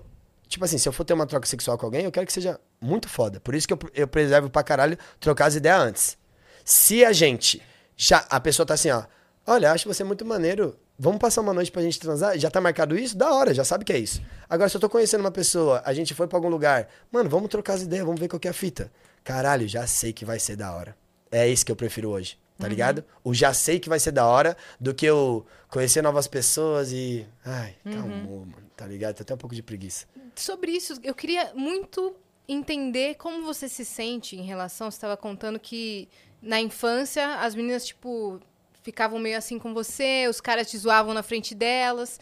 E aí, pelo seu trabalho hoje em dia, por você ter, ter se tor- se tornado outra pessoa, hoje você tem muito assédio, Sim, né? tem. Você tem muito assédio ao seu redor e muitas Oportunidade, É. mais do que assédio, é só oportunidade. oportunidades, É. né? E como é que você se sente sobre isso? Mano, no começo eu fiz o que eu queria, que era. Vocês estão querendo, né? Pois vão ter. Vem! Quer outra? Vem todo mundo! Vai, Ah, faz vem, a vem, fila. Uma Eu falo- de cada vez. Eu falo que a, a viagem dos humoristas pelo Brasil tem mais, é, tem mais opção de cor e modelo que a loja da Ering. né? muito, Quero uma tem loira muito. alta. Hoje eu quero É, uma tem ruiva baixinha. Eu- É, é Olha, uma loucura. Yas, eu falo a real. Passei o rodo, irmã. Passei o rodo mesmo. Tipo assim, ó, todas as pessoas que queriam ficar comigo, eu achei interessante, eu fiquei. E assim, é isso. É isso. E fiquei bem satisfeito, tá ligado? Com todas as paradas que eu já vivi assim, fiquei bem satisfeito. Eu falei assim, caramba, vivi coisas que eu. Que legal. Que legal. A ponto de chegar a. Hoje tá assim, ó. Tá. Acho que eu já conheci pessoas o suficiente, acho que eu quero ver aonde que tá o meu tempo de qualidade, tá ligado? Com as pessoas. Acho que tá da hora. Acho da hora demais o sexo casual até hoje. Acho legal demais as pessoas que se trombam pra se para se ajudar com o corpo, tá ligado? Tipo assim, caralho, mano, a gente troca, a gente, porque eu acho que o sexo é meio que contemplar o corpo da pessoa, tá ligado, mano? Tipo assim, você tá com alguém, Caralho, se você estiver pensando só em você, tá com a pessoa errada. Porque eu vou estar pensando primeiro em você, e se você estiver pensando primeiro em mim, vai ser uma troca ser absurda, É. tá ligado, mano? Não tem que ter pressa. A não ser que for, tá É. ligado? então hoje, quando comecei a ter o assédio, eu comecei a me sentir o oposto do que eu me sentia. Comecei a me sentir bonito. Por mais que eu olhe no espelho, eu falo, cara, não é possível que essas pessoas. E aí o Afonso tem uma piada muito boa que ele fala. Graças à comédia stand-up, as pessoas querem ficar com nós hoje, né, Thiago? Eu falei, é, irmão, é só por conta disso. E depois você vai começando a ter um pouco mais de confiança de que tudo que o meu trabalho rendeu me melhorou como pessoa. Pra fazer stand-up, eu tenho que ler muito. Se eu É. leio muito, eu tenho mais informação. Se eu tenho mais informação, eu sou mais interessante. E isso me ajuda a me tornar uma pessoa um pouco mais bonita aos, aos olhos de quem me vê, tá ligado? Eu não acho que esteticamente eu sou um moleque da hora. Mas hoje eu acho que eu me visto bem. Hoje eu acho que eu falo direitinho. Hoje eu acho que eu entendo um pouco mais sobre ética, tá ligado? Hoje eu acho que eu entendo mais sobre o respeito da troca. Eu, eu tenho um pouquinho mais de conteúdo pra trocar. Então hoje eu me sinto bem bonito, tá ligado, mano? Uhum. O Falo, "Caralho, diálogo é sua base. Isso já Caralho. é um diferencial pra caramba, né? Entende? Tipo assim, se a pessoa tiver afim de mim assim, eu acho que eu consigo me passar como bonito pra ela. Eu não acho que eu sou fisicamente bonitão que nem o Rodrigo Hilbert, tá ligado? Que nem o, o, o Zulu. Caralho, que o, ba- o Paulo André, que ele já chega e as minas falam, salve Andrezão, tá ligado? Que eu já fui num rolê com ele, o bagulho é complicado. O bagulho é complicado. Oi, André. Ó meu amigo Thiago aí. Oi, André. Mas como diz o Albano, onde chove respinga. Onde eu chove, amo respinga. essa frase dele. falou isso mesmo. Onde chove, respinga Eu muito. amo essa frase dele. É o famoso bateu, voltou, é meu, casquelou, morreu. Como é que você lida com interesseiros? Então, eu não sei muito distinguir. Não sabe? Não sei muito distinguir. Tipo assim, ó, eu sou uma pessoa que eu, eu tento tratar todo mundo muito relaxado. E aí, às vezes, eu percebo que os filhos da puta cola. Só que aí agora eu tenho uma equipe muito pica, tá ligado, mano? A minha equipe é pica. A gente anda em 10 pessoas hoje. Antes era só eu e o meu produtor. Hoje já são 10 pessoas, tá ligado, mano? Então, pra você chegar até eu, você tem que passar por uma galera, tá ligado, cuzão? Então agora tá bem difícil de acessar. Mas. Que é Ou seja, importante, você né? quer beijar Mas já- Ventura, você tem que beijar nove pessoas. Ah, não, não, não. Não é sobre ficar. Eu tava pensando das pessoas tô que se aproximam de maneira interesseira, tá Sim, ligado? Não, não, sobre sim. ficar. Até mesmo só sobre se aproximar, tá ligado? Sim, tá se aí a- aproximar mesmo. Tá aí a Monique de Fender ser que. parasita. Tá aí a Monique Fender que não deixa ninguém esquecer dela. Nunca vou esquecer dela. Nunca vou esquecer. Nunca Agora vou você esquecer. essa aqui, ó. Como Você é matou bom, a Cris. como é bom a pessoa ter dinheiro pra um processo, porque olha, É. né, ter advogado bom, ter um jurídico que funciona, né? É, Às tipo vezes eu tô assim- no show e tem algum advogado e fala, humorista adora conhecer advogado. Ah, a gente ama. A gente adora. Pode Não, botar o é- dele na reta e tá tudo Eu certo. sei o que eu É. posso falar e o que eu não posso falar, porque eu sei o que eu quis fazer, tá ligado, mano? Lógico, lógico. Você- eu não vou lógico. tocar no assunto, mas você Não, sabe. eu sei, e você eu sabe sei. como é que eu fico quando eu passo por uma injustiça, tá Aham. ligado? O meu bagulho já volta pros primórdios. Aí, mano, sou mal maluco da hora. Só que conheço gente, hein, cuzão? Não dá mole comigo, não, hein? E você sabe Você que... pode achar que eu sou um moleque suave e que eu tenho uma posição da hora na minha educação. Só que eu sou um moleque igual ao que eu era. Não é só porque eu aprendi outros bagulho e me, aprendi- me, me aprendi a portar, a me portar na frente das pessoas que não conviviam comigo, que eu deixei de ser quem eu sou. Continuo conhecendo as mesmas pessoas. Exatamente. Não mete o louco pra cima de mim. Quando eu coloquei na balança do que eu ia fazer perante, não vou nem falar ela, perante as coisas dela, e o meu advogado falou qual que seria o rebote, me frustrou muito deixar ela passar batida, hein, Cris? E eu tô falando isso porque eu quero que ela Uhum. sei. saiba. Eu sei. Ela sabe, porque quando ela deu mole, eu fui o primeiro a ser bloqueado, ela já sabia. Uhum. Tá ligado? Sim, sim. Que ela pagou, foi na crocodilagem com nós, eu ia já fazer a crocodilagem com ela. Sim. Já tava prontinho, fi. Os moleques já tava tudo ligado. Quando meu advogado falou, olha só, hoje você se entende como pessoa pública ou não? E aí foi quando tive essa primeira conversa. Uhum. Você entende que a forma de você se defender hoje é diferente, né? Você não pode cobrar todo mundo, você não pode bater ninguém. Você sabe disso ou não? Eu não sabia. Por quê? Porque quando você me passa pra trás, você não acessa o Thiago de agora. Uhum. Dá pra entender ou não? Entendi. Poucas. Você já levou golpe? Puta que pariu. Foi dela? Ah. Tá ligado, mano? Foi dela que teve um bagulho ruim aí.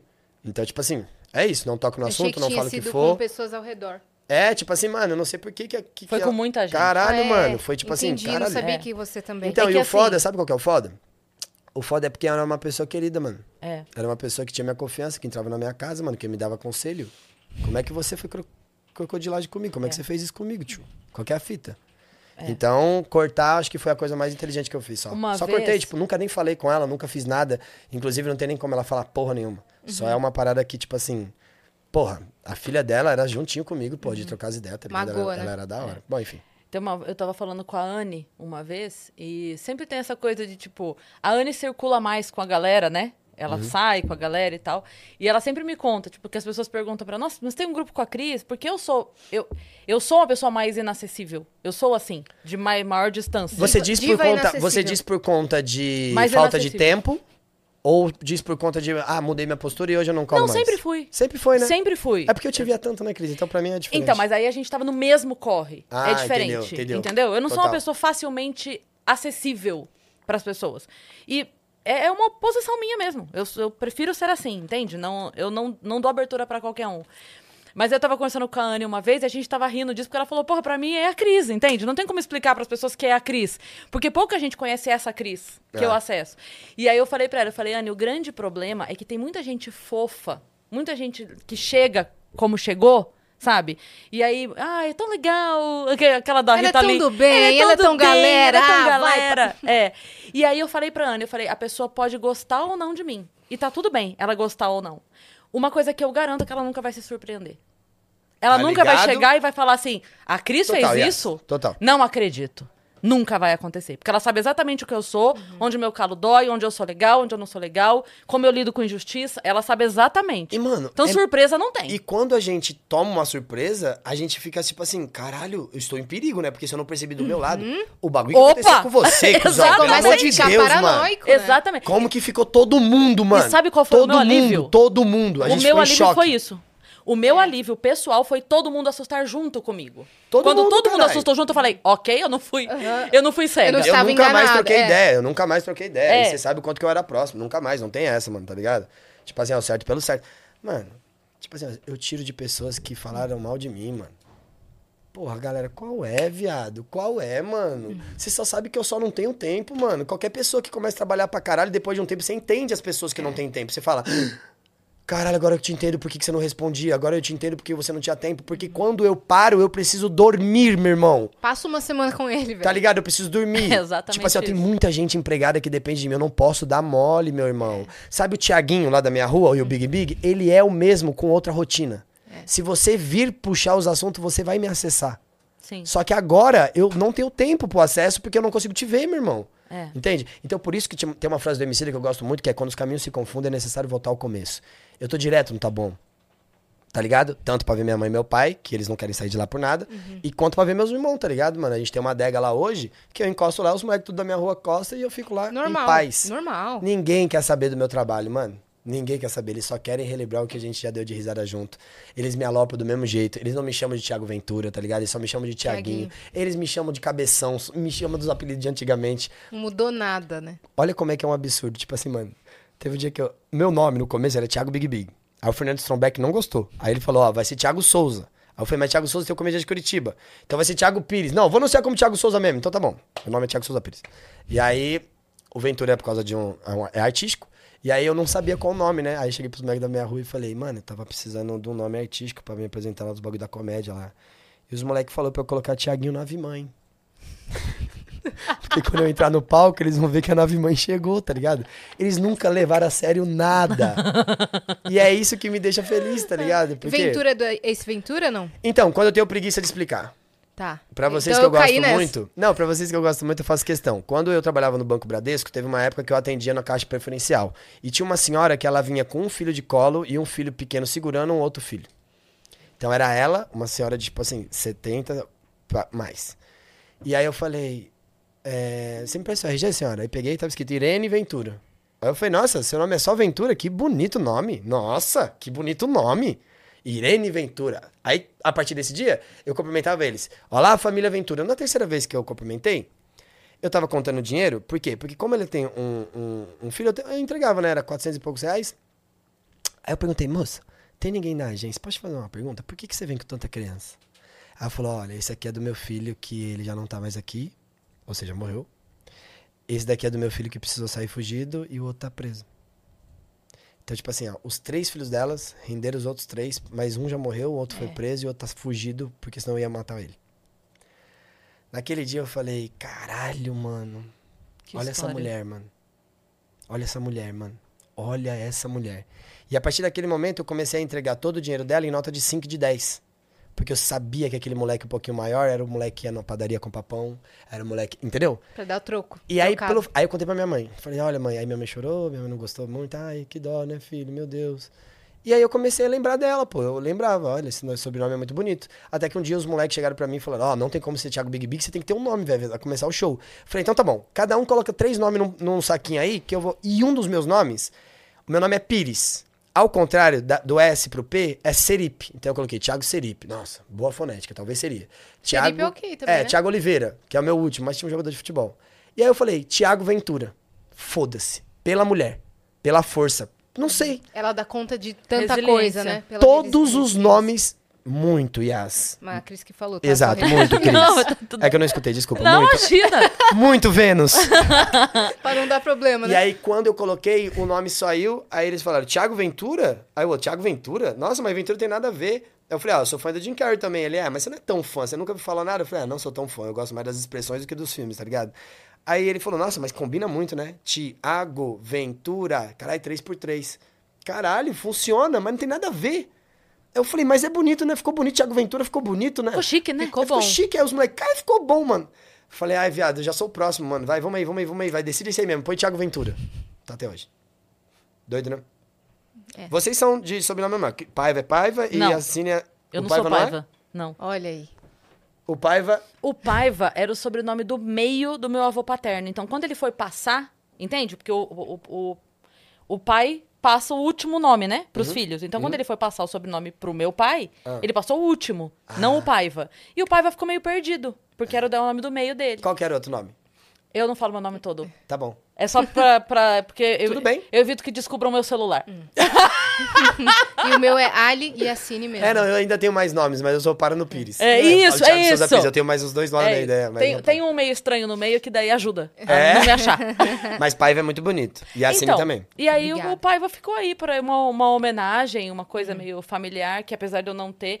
Às vezes é, atrapalha porque tem produtor que na pressa de comprar passagem compra pra Cristiane Paiva, e aí eu explico que eu não posso Não é- embarcar. É, Falo, então, meu amor, eu não Já vou isso, embarcar. mano. É. Lembra, Lugão? Quando o cara comprou minha passagem, Thiago Ventura. Eu falei, não é meu nome, amor.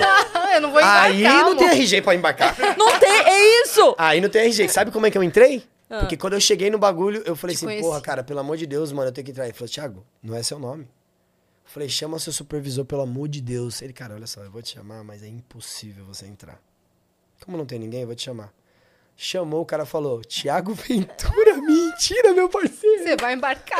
Vamos lá que eu te coloco, pô, tá maluco, vambora. Aí o cara a- colocou e avisou pra próxima tripulação, ó, quando ele for, dá um salve aí que, tá ligado? Aí, tipo, maior sorte. Isso é gente boa também, É. né? É. E o meu sobrenome do meio é o nome do meu avô. Meu nome do meio. É Ah, Ali. Né? foda. Mas era pra ser meu nome Yasmin Ahmed, porque o nome do meio, do árabe, sempre é o nome ah, do é pai. Ahmed que fala? É, eu, Ahmed. eu falava Ahmed lá no... Porque eu trampei e tinha muito, né? O Alit, o, Mar, o Mahmed, o Mohamed. Será que não são Eu- meu- meus parentes? Não Pode sei, ser, Ali pode Hussein o nome. Ali Hussein? Ali Hussein. Ah, e- é que isso são nomes. Não, não tenho muito sobrenome. Ali é um nome mesmo. Hussein também. E Hussein também. Ah, tá. Aí tem vários na minha família. Não Pô, eu posso pesquisar. Eram os caras que trabalhavam lá no, no, no Pirajussara. é, é, tá bom? É, no Taboão da Serra. Pode É, ser que eram- seja parente. Pode ser. Eles eram tipo os donos do Pirajussara, porque eles chegaram muito antes de todo mundo, aí os terrenos tudo tava no nome dele, aí construíram Casas Bahia, construíram a porra toda, e aí meio que, quando eu trabalhei de assistente jurídico, assistente ju- gerente jurídico, eu cuidava das contas dos clientes, tá ligado? É por isso que eu sei. Você chegou a voltar no banco? Depois Cara, eu passei a lá e esses dias abriram um poupa tempo lá no Pirajussara e abriram também um McDonald's. Eu passei lá e falei, ai, não tinha nada disso, meu Deus do céu. Era só nós e nós. É só mato. É. E todo mundo lá era realmente, tipo assim, muito do meu jeito, tá ligado? Acho que foi a melhor agência que eu trampei. Sua, agen- sua foto tá na agência, assim, ó. Acho que não. Acho que as pessoas não colocariam, não. Foi uma época muito da hora, tá ligado, mano? Trampar no banco.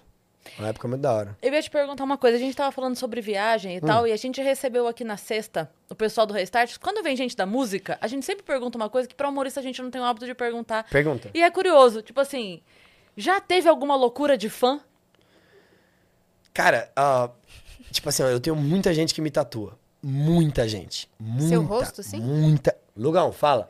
Muita gente, muita gente, muita gente. Tatua é, meu rosto, tatua pose de quebrada, É. tatua frase minha, é, símbolo da Ventes. o Nossa, símbolo da Ventes eu legal. acho mais legal, tá ligado? Porque o símbolo da Ventes, tipo assim, ele também conversa comigo, mas uma o símbolo marca. significa ser de onde nós somos.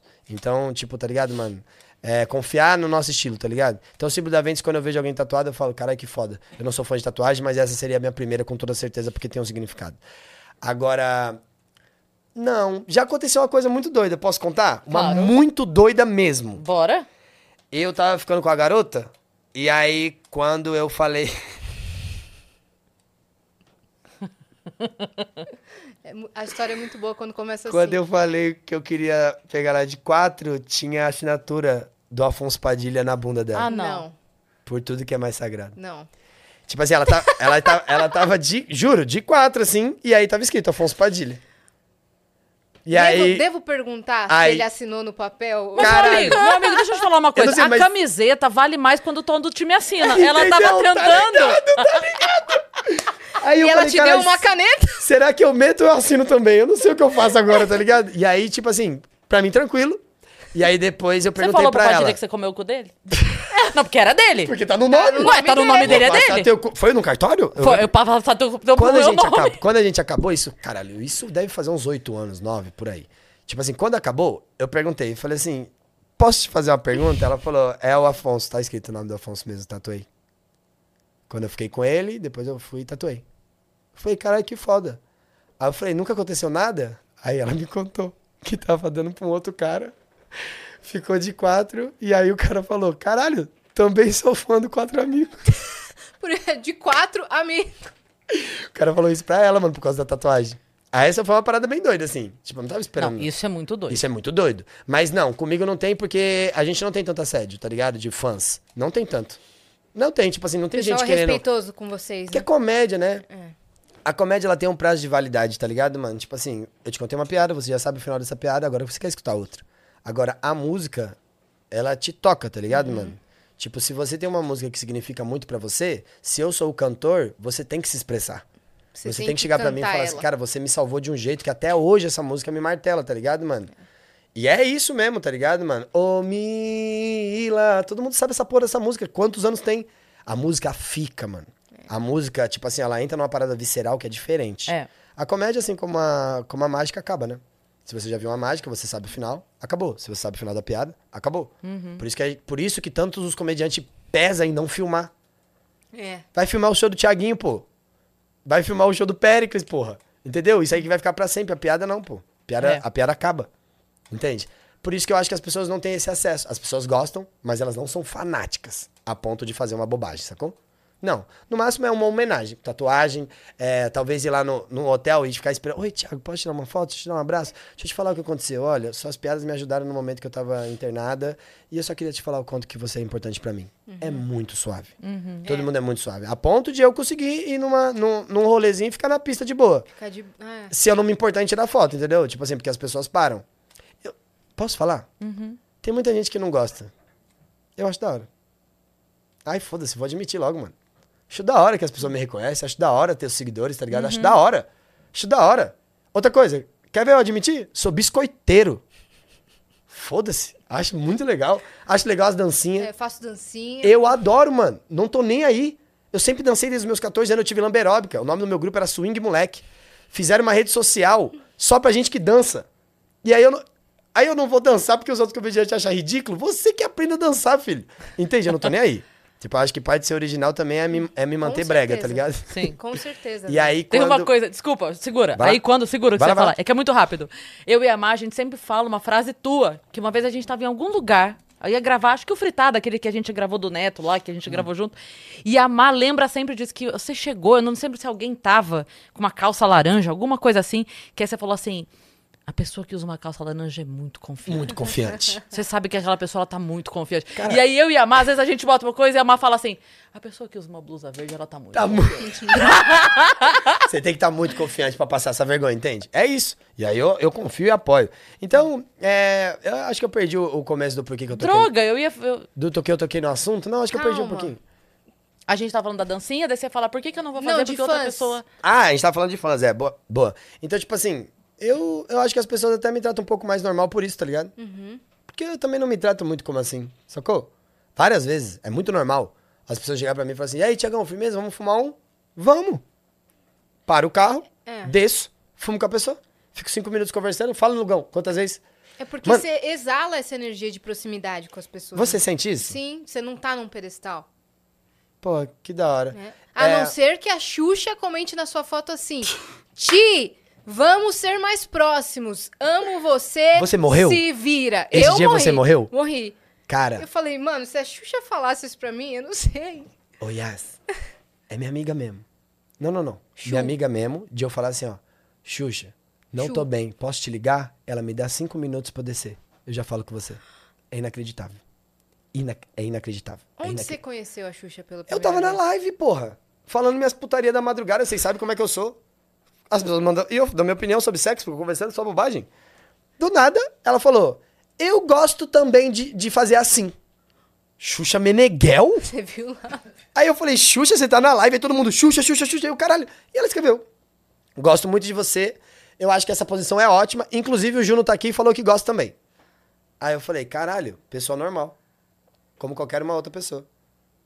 Mandei uma mensagem DM, falei, Xuxa, olha só, você tava na live, deixa eu te falar um negócio, caralho, muito foda. Aí ela, meu, adoro você, blá, blá, blá, blá, blá, número do WhatsApp dela pra mim. Você não sabe nem o que faz, né? Não sei Não nem é, o que faço, mano. Não sei nem o que faço. Eu, eu salvei e já excluí o número dela da minha conversa. Falei, ó, apaga isso, pelo amor de Deus. Vai que alguém me hackeia aqui e você se fode, Xuxa. E aí, mano, direto eu tô, tipo assim, nos, local, nos locais. Ó, teve um dia que foi o mais absurdo. Eu não vou falar o quê, por causa que senão eu perco minha intimidade com ela. Pelo amor de Deus. É, não expõe. Teve um dia que ela me chegou, chegou e falou assim: ai, porque eu tô com dúvida do que eu falo pra Sasha, queria saber o que, que você acha. E ela me deu opções do que eu podia escolher que, que ela ia falar. falaria pra Sasha. Tipo eu com a pergunta da Maqui, mãe, o que é sadomasoquismo? É, mas era uma parada assim. Ok. Ai, tia, não sei se ela tá tão bem, e eu tô com medo agora de perguntar, por conta, Aham, sabe? Sabe essas sim, coisas? sim. Tipo assim, de preocupação? Porque ela, ela ia fazer um grande trabalho e a Xuxa tava preocupada se ela tava dando muita atenção ou se ela tava se passando. Então ela perguntou assim: se você estivesse fora, você ia querer que sua mãe ficasse no teu pé? Olha isso. Meu, Olha isso. eu não ia entender nada Olha da isso. minha Eu- vida. aí eu velho. falei, Xuxa, olha só, mano, tipo assim, você é a Xuxa. Se você fosse minha mãe, eu queria que você andasse comigo, entendeu? Mas Pode perguntar. a real, a real, eu não ia querer que minha mãe ficasse participando dessa parte porque eu quero ter minha autonomia, pô. E ainda mais sendo você, tipo assim, eu falei algumas coisas, não lembro, porque eu fiquei muito apavorado, mas, tipo assim, é esse tipo de troca. É o troca que eu tô tendo com vocês, eu tive com ela. E aí as pessoas falam, não, mas isso aí é da boca pra fora. Aí, irmão, aí tô lá no Rio de Janeiro, ela fala, você tá no Rio de Janeiro, vem aqui em casa, pelo amor de Deus. Não, não, não, não, não, não, não. Aí falei pra ela, falei, Xuxa, mas eu tô com 10 pessoas na van, mano. Ela falou, traz todo mundo que eu vou comprar uns negócios aqui pra vocês comer. Olha, gente, nunca faça isso. Nunca vá no- numa casa pela primeira vez da pessoa e leve 10 pessoas. Isso é deselegantíssimo. Só que eu já tinha falado pros moleques, os moleques falaram, eu não vou sair da van. Como é que você vai sendo que eu não vou sair daqui? E aí foi todo mundo, né, Lugão? Todo mundo, foi 10 também pessoas. O foi? Lugão foi. Foi, fez a Xuxa gravar vídeo pra filha dela. Grava um vídeo pra minha filha aqui, Xuxa. Eu, ai, meu Deus, que vergonha, cara. E a Xuxa, claro, colocou a roupa da Ventes, a Xuxa. Ela te adora. É, cara, muito Ela te esquisito. adora. Muito esquisito. Muito esquisito. Muito esquisito. Tava na França. Neymar, ô, coloca em casa. Que isso, Neymar? Cala a boca. Que isso? Colei na casa dele. Tava ele, o Hakimi e o Mbappé na casa dele. Eu e minha fotógrafa. O Mbappé cumprimentou a gente. Bonjour, eu, bonjour. Aí a minha, minha fotógrafa, quem é? Falei, pelo amor de Jesus. Se esse homem colocar a bola na frente, a gente não vê ele nunca mais. Tá ligado? Tipo assim, acontece umas paradas comigo que é inacreditável, mano. Inacreditável, inacreditável. E não dá pra você fingir que não. que, que é normal. Minha amiga Thailise Pivato. Eu, É minha amiga também. Ela é sua amiga? É, ela é beijo, incrível, cara. né? Ela é muito amiga do Celton Mas é mais Mello. sua amiga ou mais amiga? Não sei, ela dorme na tua Não, tô casa? brincando, Não, é, é- uma ela é piada. Ela dorme na, na sua casa, ela, ela é mais. Não, não, é uma piada da Yas que tem uma. Tem um... Tem- A Nath trabalha aqui e elas meio que. Não é uma competição real, mas, Mas é uma ela fala assim, que nem você falou, a Thailise, minha amiga, falou, nossa, é minha amiga também. E ela fala assim, ah, todo mundo. Ah, todo Ah, mundo. mas ela é mais sua amiga ou mais meu amigo? Não, mas ela é minha amiga Só um antes. minutinho, né?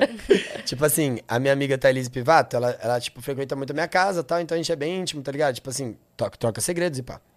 E aí ela um dia chegou e falou assim: Oi, Ti, é, sabe o Celton Mello? Ah, não. Falei, Não sei não. Claro. Aí ela falou, então, ele é meu amigo. Vou te encaminhar um áudio porque ele acabou de assistir o seu show na Netflix. Eu não vou falar o que era, mas era um áudio do Celton Mello me elogiando, falando bem do meu trampo. Tipo assim, isso é inacreditável. Isso é inacreditável. Isso é inacreditável, pô. É, Porque é inacreditável. Todas as pessoas admiram ele, tá ligado, mano? Eu ia achar que é o Rodrigo Cáceres Imitando, imitando, o Celton é. Mello, mas eu não ia E acreditar. aí eu, eu, eu andei meio nessa, eu falei, caralho, será que é? Aí ela me passou o número do contato dele, conversei com ele, tipo assim, fui breve, tá ligado, mano? Não tenho mais a conversa, porque ficou num outro celular. Mas eu tenho esse bagulho pra mim, que tipo assim, caralho, pessoas que eu admiro... Vem, meu... É, tipo, o Pericles, mano. Isso é muito doido. Isso é louco O demais. Pericles, tipo assim, ele me manda mensagem DM falando, Tiagão, acabei de ver esse seu último vídeo, saiba que sua mensagem tá chegando. Eu falei, tem como você responder isso cantando agora? é muito esquisito, pô. É muito louco, Aconteceu isso Muito comigo outro dia. Assim, a gente vive. É, é uma loucura isso, né? Tipo, pessoas que você. Outro dia eu acordei num sábado de manhã. Uma mensagem do Carpinejar pra mim. Com um print. Não, escuta. Escuta.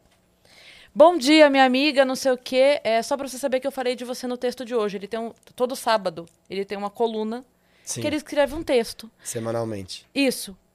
E aí ele, veja, a- a- ele a- viu um vídeo que eu postei no Instagram. Deste vídeo, ele teve uma ideia de um texto e escreveu o texto. E ele começa o texto com Minha amiga Cris Paiva. Entende? Aí eu morri, Não tem, não tem ressuscitei. Cara, cara, é, é isso que, tipo assim, ó. ó O quê? Eu vou, eu vou puxar essa, eu vou puxar essa e eu vou pedir encarecidamente pra que todos vocês façam isso, meus irmãos.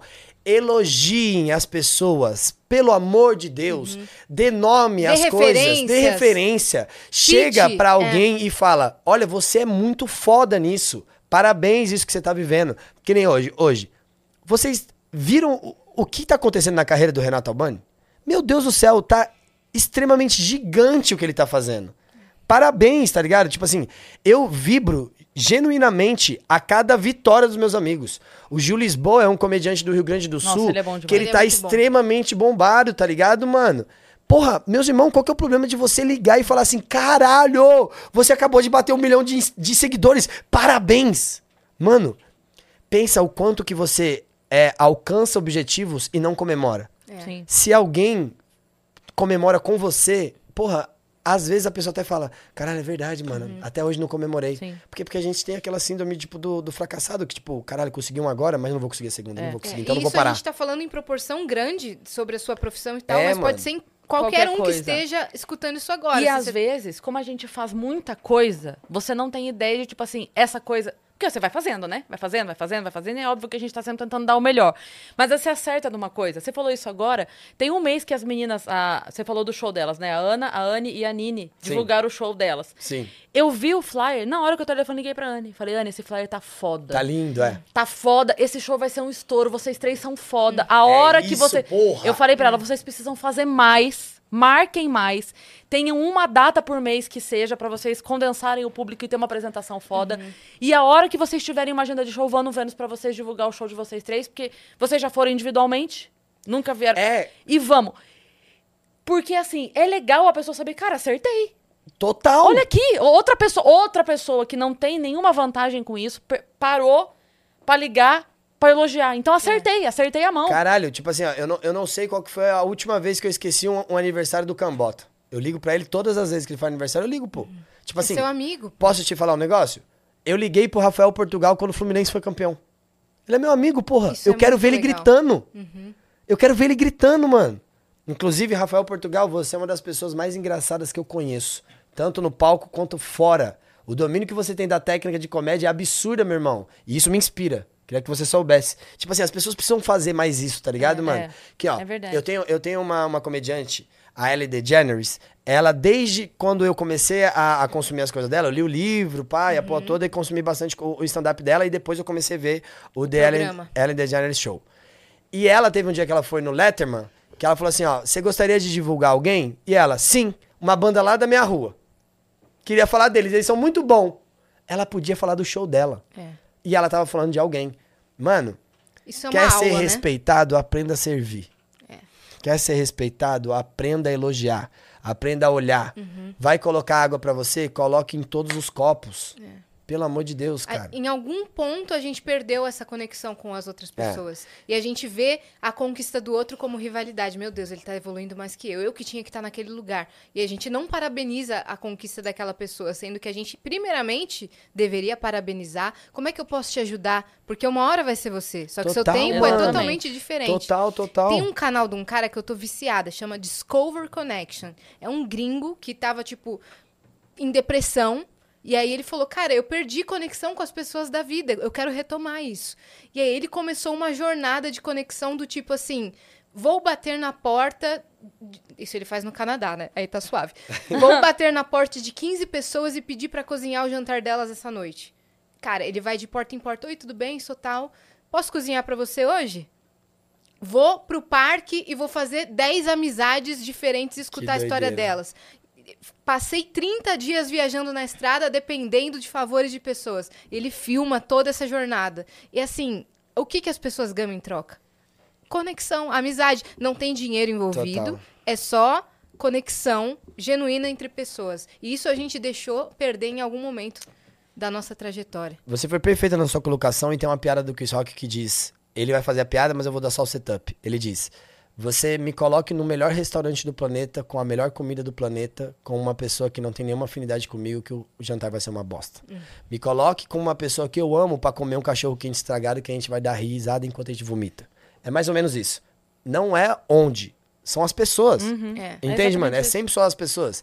Eu tenho, eu tenho falado muito sobre uma, uma filosofia que eu tento trazer pra mim, que é: existem coisas que fazem parte da sobrevivência, existem coisas que fazem parte do sobreviver. Por exemplo, pra viver, a gente precisa de beber, comer e se proteger pra que ninguém mate a gente. Isso é sobrevivência.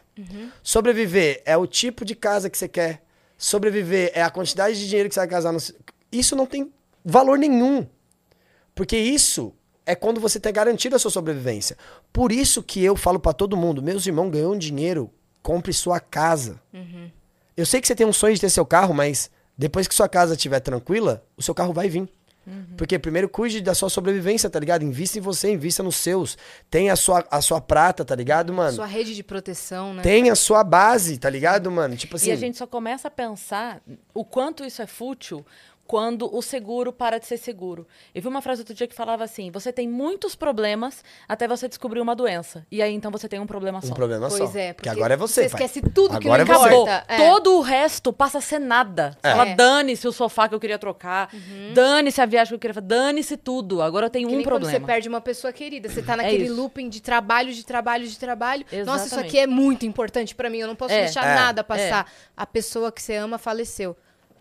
Entendeu? Acabou, Aí você acabou. repensa sua vida toda. A minha mãe, mano, tipo assim, ó, quando eu comecei a trampar, que eu comecei, tipo assim, eu sempre ajudei minhas irmãs, ganhava dinheiro no banco, já deixava pra ajudar minhas irmãs. Porque eles, cada uma tem, juntando as duas, tem três filhos, então, tipo assim, mano, eu quero proporcionar. Elas passavam umas paradas que eu não passei, então agora eu quero que continue não passando. Pronto. Teve um dia que eu cheguei pra minha mãe e falei assim, mãe, só tá aí você? Vamos no açougue? Vamos comer uma picanha?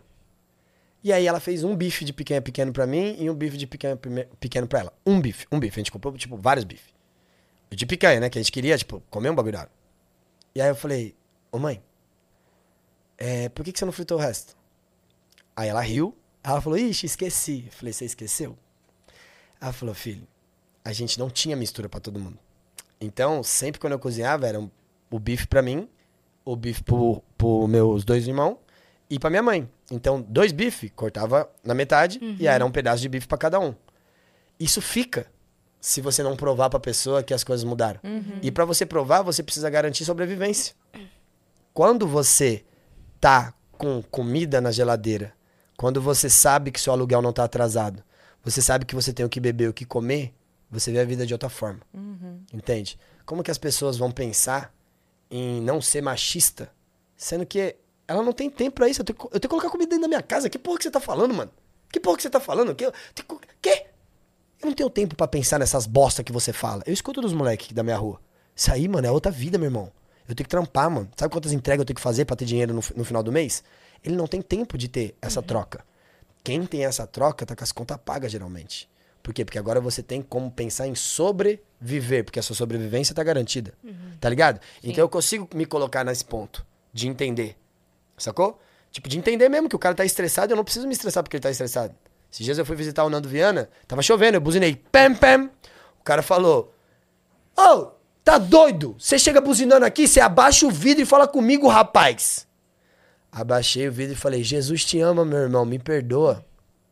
Eu achei que eu ia te ajudar. Você acredita? Me perdoa. Por quê? Porque ele não, ele não o externo não pode afetar o interno. É. Mais, não pode mais. Eu tenho contas pagas, caralho. Talvez aquele cara esteja fudido, mano. Pensando, mano, o que, que eu vou fazer? Ainda veio um maluco na chuva buzinar. Calmou, mano. Se minha sobrevivência tá garantida, eu sobreviver, eu preciso tratar com mais paz, tá ligado? E é muito doido isso que eu tava falando sobre. Nem todo mundo tá na, na, na vibe de parar pra pensar, de parar pra refletir. Fala.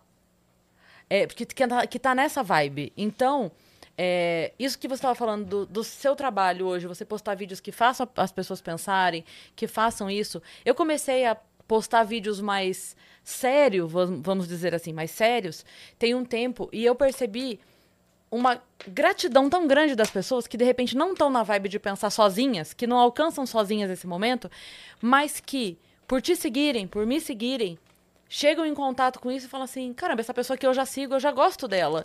E ela tá, Tá ligado? falando. Porque de repente, se for algo que ela passou na, na lupinha lá, uma pessoa X aleatória falando, ela não vai nem parar pra ouvir. Mas como ela já te segue, como ela já me segue, então ela vai dar atenção. Ela vai dar atenção pra tua mãe falando, ela vai dar atenção, no- vai, dar atenção para mim como mãe. Tá ligado? Falando. Então é muito importante esse trabalho. E Você sabia não- que você podia falar sério até postar? Nunca. A gente que é comediante, a gente se sabota, né? É. Que doideira. A gente acha que só tem que abrir a boca pra ser engraçado. E aí, tipo, hoje, eu, daí eu fiquei pensando assim, mas se eu falar sério, vão parar de. Não, eu, eu oscilo. Eu posto os vídeos engraçadinhos, eu posto os conteúdo Vênus, eu posto os vídeos falando sério, e tá tudo bem. Porque Total. é pra atingir todo mundo do jeito que der. E às vezes quando alguém reclama, teve uma vez que uma mulher mandou assim, é, ai, que saco você ficar falando essas coisas, de falar do negócio. Aí eu respondi pra ela assim, ainda bem, eu fico muito feliz que você não entenda porque que eu falo disso. Porque significa que isso não te dói. Que bom. Que bom. Eu espero que você nunca entenda essa dor mesmo. Não passe por Fico isso, é. muito feliz que esse vídeo não faça o menor sentido pra você. Torço pra que nunca faça. Total. É que pra outras pessoas faz. E quando a gente recebe um feedback diferente do que a gente tá esperando, que é o de risada e de nossa, que como você é divertido, como você é legal, quando a gente recebe um- uma mensagem que nem o dessa mulher falando, olha, por conta do seu Nossa. conteúdo, eu acho que eu vou conversar com meu filho. Caralho, a gente não sabia que dava pra fazer isso. Pois é. Por isso que eu acho que os comediantes têm que respeitar o seu processo, primeiro de conhecimento. Eu sei que você quer ser que nem o George Carlin, eu sei que você quer ser que nem o Dave Chappelle, mas você aprendeu a fazer rir que nem eles aprenderam a fazer rir no começo, ou você já quer ser ele hoje sem saber nada do que era pra ter Ou você só quer a fama dele. é, tipo assim, é, é muito bonito você querer ser o, o, under, o underground também existe pra caralho, acho que não é o underground que eu quero falar. É muito bonito que você quer ser o intelectual da comédia, sendo que você não entendeu que o nosso público ainda também tá evoluindo. O nosso público, ele descende na novela, pô. Eles querem um pouco mais explicado. Com o tempo, eles vão parar de, de achar isso. E a gente vai se propor. Olha aí, é o nosso momento natural. E a gente, comediante, descobrindo que a gente pode falar algo mais sério. Sim. No Isso é Tudo Que Eu Tenho tinha muito mais piada. No Só Agradece eu consegui falar um pouco mais. E no Poucas eu dei minha filosofia. Agora eu posso voltar a fazer outras coisas, por quê? Porque eu tô surfando dentro dos assuntos, entende? É sobre tentar. Por isso, mano, se você tiver um tempinho, tenta ver meu vídeo lá. Escreve Thiago Ventura, Deus é amor. Tá bom? Você vai gostar, mano. Esse vídeo. Ai, tô muito feliz. Nossa, Não, toca num, num é, lugar especial, toca. né? Toca porque, tipo assim, ó, as piadas estão diferentes das piadas que eu faço, porque ela é argumentativa. E a proposta tá com a estética que me agrada, tá ligado? E é um assunto sobre a sua vida, mas quem assiste pode se identificar e relacionar sobre qualquer outro assunto, né? Que a sua mãe tá falando ali naquele vídeo. É, total. Né? É, a gente recebeu da produção aqui que nossos minutos estão se encerrando e a gente tem bastante É? pergunta. Caralho, quando é que a gente começou? Passou muito Cara, rápido. passou tão Passou rápido muito porque rápido, tava uma abismada. delícia. Começou? Começou e e meia. A gente tem duas horas. Caralho, Nossa, que maneiro. rápido. voando. Vai lá eu em casa, gente, pra gente vale. continuar. De ideia, os caras não param de conversar nunca Vamos mais. fazer assim, a gente, só pra não deixar a galera sem ler, a gente lê e a gente tenta ser conciso na resposta, pode, Pode ser? pá, pode pá, Pra demorou. gente não deixar ninguém, Pode pá, demorou. Tá? Pode pá é outro também. Você tá Caralho, não tô trazendo nenhum, né? Seu xará, Tiago, o pai do Gabriel, que é nosso participante frequente aqui, ele mandou xará. Por algumas vezes vi depoimentos, como o da Nani People, que identificou a sua sensibilidade Ai, em Deus. entender e se preocupar com a dor do outro. Como já sabemos, como você... Calma. Como já sabemos, como você se reproduz, pergunto. Onde mora esse Tiago? Do que ele se alimenta na vida difícil de uma quebrada para se tornar um cara gente boa, sensível com as pessoas? Boa, minha mãe é a pessoa mais sensível do planeta que eu conheço e eu tenho ela muito como referência. Eu já vi ela se atrapalhar pra ajudar alguém e depois que ela fez, a felicidade que ela teve em ajudar fez eu repensar se eu tinha ajudado as pessoas. Então, minha mãe é minha referência, por isso que eu me alimento de boas referências e sou assim por conta dela. Sensacional. O Johnny Trainotti mandou: Olá, Cris, Yas e Thiago. Thiago e Cris, vejo muitos humoristas relatando momentos difíceis de depressão e ansiedade. Vocês já passaram por momentos assim? Se sim, tiveram ajuda profissional? E também aproveitar e agradecer o trabalho de vocês, porque é sabido que o humor traz benefícios à saúde mental. E eu tenho muitos pacientes que dizem assistir vídeos de stand-up para mudarem seu estado emocional. Puta, que é maneiro. Johnny.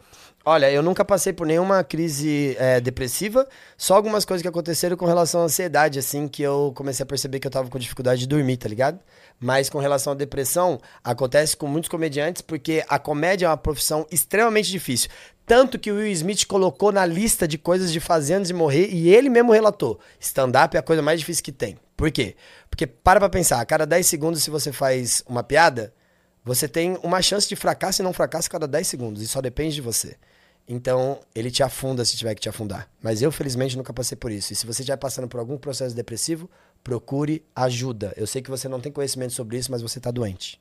Boa. Perfeito. Eu acho sempre legal uma frase que o Patrick disse, vou falar muito rapidinho porque vale a pena. Ele postou uma vez, e eu levei isso pra mim, que ele fala assim: é, quando você ri, quando você não aceita rir de uma situação, é porque você julga ela maior do que você. Uh, muito bonito. Não é muito bom? Total. Então, tipo assim, se você não tá conseguindo achar graça num problema, vai atrás de resolver ele. É, porque- é que nem como fazer piada com Deus. Se a pessoa ainda ela pensa, não, Deus é muito sagrado, você não pode fazer piada com isso. Vamos lá, Deus é amor. Amor tá mais próximo de bem-humorado ou de mal-humorado? Então essa história não tá bem contada, tá É ligado? isso, é isso. E eu digo assim que eu considero a comédia algo muito difícil de se fazer, a pessoa precisa ser inteligente pra fazer. Muito. Então eu só posso acreditar num Deus inteligente, desculpa. Eu não consigo acreditar Não num Deus que acre- pune. Eu não consigo acreditar num Deus que se ofende. Quem se ofende é ofensa. São para os humanos. É isso. Perfeito. Vamos dar a próxima que acho que Fê a gente Avelino. consegue todas. Vai. Fê Vai. Avelino, salve galera, estava ansioso para assistir esse episódio. Acompanho o Ventura há alguns anos, desde o vídeo da bolinha de gude no Face. Brabo demais. Ver onde você chegou, mano. Quero agradecer demais porque nesse período você me ajudou a curar uma depressão e burnout que tive. A comédia Puta que salva vidas, você é monstro demais. Olha aí. Meu amigo, muito obrigado por você ter feito esse, esse comentário e eu espero que outras pessoas procurem a comédia para ter esse alívio que você teve. Boa. Satisfação. Fred o Viajante, salve, salve viajantes. Meninas, que saudade de vocês. Eu sumi, confesso. Pois é, conheceu a gente, né? E meteu É o pé, isso. né? Macho. Não, brincadeira, saudade, Fred. Final de ano, desde quando eu voltei, é só evento e viagem. Agora, por exemplo, eu estou em Curitiba. Tô aqui pra dizer o quanto admiro demais esse cara. Ele fez show na minha cidade, em Leiria, ano passado. E foi só resenha. Até gostaria de saber se ele fez um texto sobre a gente empurrando o carro em Leiria. Fiquei feliz em ver ele no Fórmula 1. Beijo pra vocês. Bom, só queria falar pra você, meu irmão, que isso acontece em qualquer lugar que eu ver pessoas empurrando o carro, eu desço e vou lá empurrar. Porque eu sei o que aconteceu, porque eu já tive que empurrar um Passat, mano, e o bagulho Putz, foi pesado cara. na subida, hein? Olha, meu irmão. Inclusive, é fevereiro, tô voltando a Portugal, dia... Dia 21 de fevereiro, tô voltando a Portugal e as vendas estão abertas pra Leiria também. Tamo junto. Boa. Boa. O Brunão Souza mandou aqui, ó. Salve, salve, viajantes. Ô, Big Big, quando você vai assumir que a pose de quebrada foi criada pela Nicki Minaj? Ah, Tiago, você é brabo demais. Parabéns por tudo que conquistou na comédia. Você foi pioneiro no lance de divulgar vídeos nas redes sociais. Você já tinha ideia que isso ia virar um case de sucesso ou foi meio que sem querer? Meninas, o episódio da manhã do Investiga tá show, recomendo. Beijos, menos pro Cris no singular. Aí, Cris, caralho. Porra. Bom, respondendo rapidamente. Primeiro de tudo, eu não inventei a pose de quebrada, eu apenas dei um nome. Eu não sabia que isso ia acontecer. A pose já existia, todo mundo já fazia, só tinha um nome e as pessoas associaram a mim, tá ligado? Aí o bagulho foi pro FIFA e o caralho. É. Agora, qual que é a outra que ele falou? Com relação a. Ah, com relação aos vídeos de stand-up, Se você já sabia ou não. eu não vou mentir pra você que eu não esperava, porque eu esperava sim. Sabe por quê? Porque eu tava preparado pra isso. Quando eu publiquei o primeiro vídeo, o primeiro vídeo tinha três minutos e eu já tinha mais duas horas de texto pra postar. Então eu sabia que se acertou o primeiro, a tendência de acertar o segundo era. Mas eu não tinha certeza, né? Sim. É, É. foi uma baita estratégia e funcionou muito Foi, bem. tipo assim, imagina, você acabou de PTK uma bola e todo mundo, meu Deus, adorei. Fala, caralho, eu consigo fazer 50 se você quiser. Entende? Uhum. É. E é isso? Entendi. E uma coisa muito legal que você fez pela comédia, só pra não, não atrasar e a gente encerrar, eu vou falar rapidinho. Mas que foi assim: a gente tinha o stand-up já funcionando e já chegando, caminhando numa velocidade. É, você levou o seu jeito de falar, o jeito de. o, o tipo de assunto pra uma galera que não tinha aquele acesso ainda. Ia chegar. Uma hora ia, outra ia chegar, mas talvez chegasse daqui 20 anos. É. Você virou pra essa galera e falou assim: tá vendo? Gente, tá vendo isso aqui que dá pra rir? Dá pra rir aqui, ó. É. Vem cá, vem cá. E as pessoas confundem achando que eu tô falando pra pobre. Não, não tô falando pra pobre. Eles são, eles são, tá ligado? Mas eu não tô falando pra pobre. Ah, sabe quando pobre? Ah, sabe quando. Não, eu tô falando na gíria, pô. Eu tô sendo eu e as pessoas se identificam pela forma. Tá ligado? De você poder falar uma gíria. Ninguém falava na gíria, caralho. Tipo assim, subia no palco e falava, salve cuzão, daquele formato. E aí, caralho, daquele jeito, como é que vocês estão? Não tô de volume nas ideias, não. Ninguém falava isso. E nunca foi eu falando de mim. Eu sempre falei dos meus amigos. E as pessoas associaram assim, não, que esse cara fica falando que fica pagando, fica pag... pagando de quê? Pagando de quê? Peraí, pagando de quê? Eu sou de lá. Entende? Eu E não tô imitando ninguém. É, tipo assim, de outra coisa. É, os moleques falam assim e eu falo assim com eles. Eu não sabia que eu podia falar assim. Sabe quem me fez falar assim no palco? Renato Albano. Ele frequentava o forró no Remelete com a gente. E aí o Dudu chegou e falou assim: salve, salve Big, firmeza? Eu falei assim: e aí, meu aliado, da hora, pelo aquele jeito? Tava onde? Tava ali. E o Renato? Acabou de chegar. O Dudu olhou pra ele e falou assim: e aí, Renato, tá com essa mina aí? A mina foi embora. Ele, caralho, tá com a mamadeira vazia, viado. E aí, pô, ele falou: o que que é isso? Eu falei: como assim, o que que é isso? Aí ele falou: mano, isso é muito engraçado. Por que, que você não fala do jeito que você fala na sua rua, no palco? Eu falei: será que dá? E foi daí que aconteceu, sacou? Eu não sabia que dava pra falar desse jeito, pô. Sei, meu, eu cresci assim. Eu só me adaptei pro stand-up. Isso As pessoas virou demoraram sua a, identidade. de- é, demoraram a entender, tá ligado? Sim. Mas sempre foi falando dos meus amigos. As pessoas que taxaram, é que ele fica pagando de quebrado. Não, não, não. Fico pagando de nada, meu irmão. Você que julga assim, entende? Eu nem tenho dinheiro pra pagar. É. Eu não sou, eu não tenho nem Fico cachê. pagando de nada. Eu sou assim. O tempo todo eu fui assim. Você que começou a me ver diferente por conta de outras pessoas estar falando bosta. Com certeza. Sim. Ti, muito obrigada por você Eu ter amo vindo. vocês. A gente te ama. Obrigado. Foi não, de Foi verdade. incrível. mano. Nossa, Eu só ia te falar que uma vez eu, eu comprei uma blusa muito parecida com a sua blusa listrada. Você lembra que você printou e me mandou tirando sarro que parecia a tua blusa? E eu falei pra Parecia. você o quê? Comprei uma.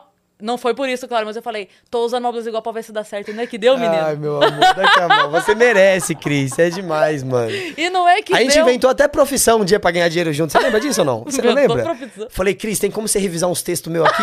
É verdade! É Pô, verdade. eu Você- revisei de graça? Você queria listar toda a fila de Por favor, você tem como tinha- você fazer isso? Tem. Você fez rapidão lá, que você sempre foi muito interessante, muito inteligente, tá ligado? Fez esse bagulho pra mim, me ajudou um monte. E, porra, você, você já sabe como eu me sinto com relação à sua presença. Tenho muito respeito pela sua pessoa, por você também, você tá ligado? Me sinto em casa. A, gal- a Deborah, com H no final, Boa. me falou, porra, mano, fica à vontade, então eu me senti muito bem aqui. Você é de casa. Porra, da hora. Pra vocês que estão assistindo, ô, muito obrigado pelo carinho, tá? E De vai ver o vídeo. É, vai ver o vídeo. Tiago Deus é Ventura, amor. Deus é Amor, entra no meu canal, que eu publiquei faz duas semanas um vídeo chamado Salve 7. Duas semanas atrás, um vídeo chamado Família de Amigos. E ontem eu publiquei Deus é Amor. Vai lá assistir, já tem três vídeos novos pra você. Dia 21 de dezembro tem meu show solo, gravação de especial em BH. E 21 de janeiro tem o meu novo especial de comédia no YouTube. Boa. E toda quinta-feira no Teatro Frei Caneca. Frei é Caneca, isso? 9h30. E toda quinta-feira também, 8h30 no Teatro Santo Agostinho, quatro amigos. Eu faço um, abro e corro pro meu. Ah, entendi. O famoso Sim, corre. é. O famoso corre. Uhum, Amo vocês, parabéns. Que esse sucesso que vocês estão fazendo continue por muitos e muitos anos, tá ligado? É muito difícil ter um, um podcast em atividade e ainda mais com qualidade, tá ligado? Que eu não preciso vir aqui só pra ficar fazendo piada. Eu posso estar conversando com duas pessoas que eu amo. Com certeza. Tamo junto. É isso. Sigam o Thiago Ventura, tá? Em todas as redes sociais. Se você não segue, você é maluco. Inclusive, Tá bora dar um boom de engajamento, que ontem rolou uma parada lá no seu engajamento do Instagram. Nem me fala Né? assim, viu, minha irmã? Vi que você publicou um vídeo lá e o Instagram deu aquele shadow ban. Shadow lá. chasing. É, ex- exatamente. Então vamos quebrar isso e se inscreva no canal do Vênus, tá? Pra gente chegar a 2 milhões de É. inscritos e fazer outra festa. Inclusive aquela festa dos quatro amigos. Foi massa Foi, não foi? demais. Foi legal te encontrar lá. Muito. Foi muito te encontrei legal. lá com o teu boy, menino. É isso aí, você se É liga, hein, tio? Qualquer Não, os, fixa. os caras fecharam o Vibra São errado, Paulo. você liga a nós. o Vibra São Paulo com sorriso maroto, tá? Pra Posso falar festa- disso um segundo? Claro. Aí, na moral, mano, quem diria que um dia... Sabe o antigo Credit Card Hall? O bagulho agora é o Espaço Vibra. Quatro Lindo. Amigos colocou quantas pessoas? Acho que foi quatro sessões. O bagulho deu mais de 10 mil pessoas. E eu só queria falar que eu, como comediante stand-up, já parei o trânsito da cidade de São Paulo. Tá bom, meus irmãos? A gente fez um caos. O bagulho ficou assim, ó.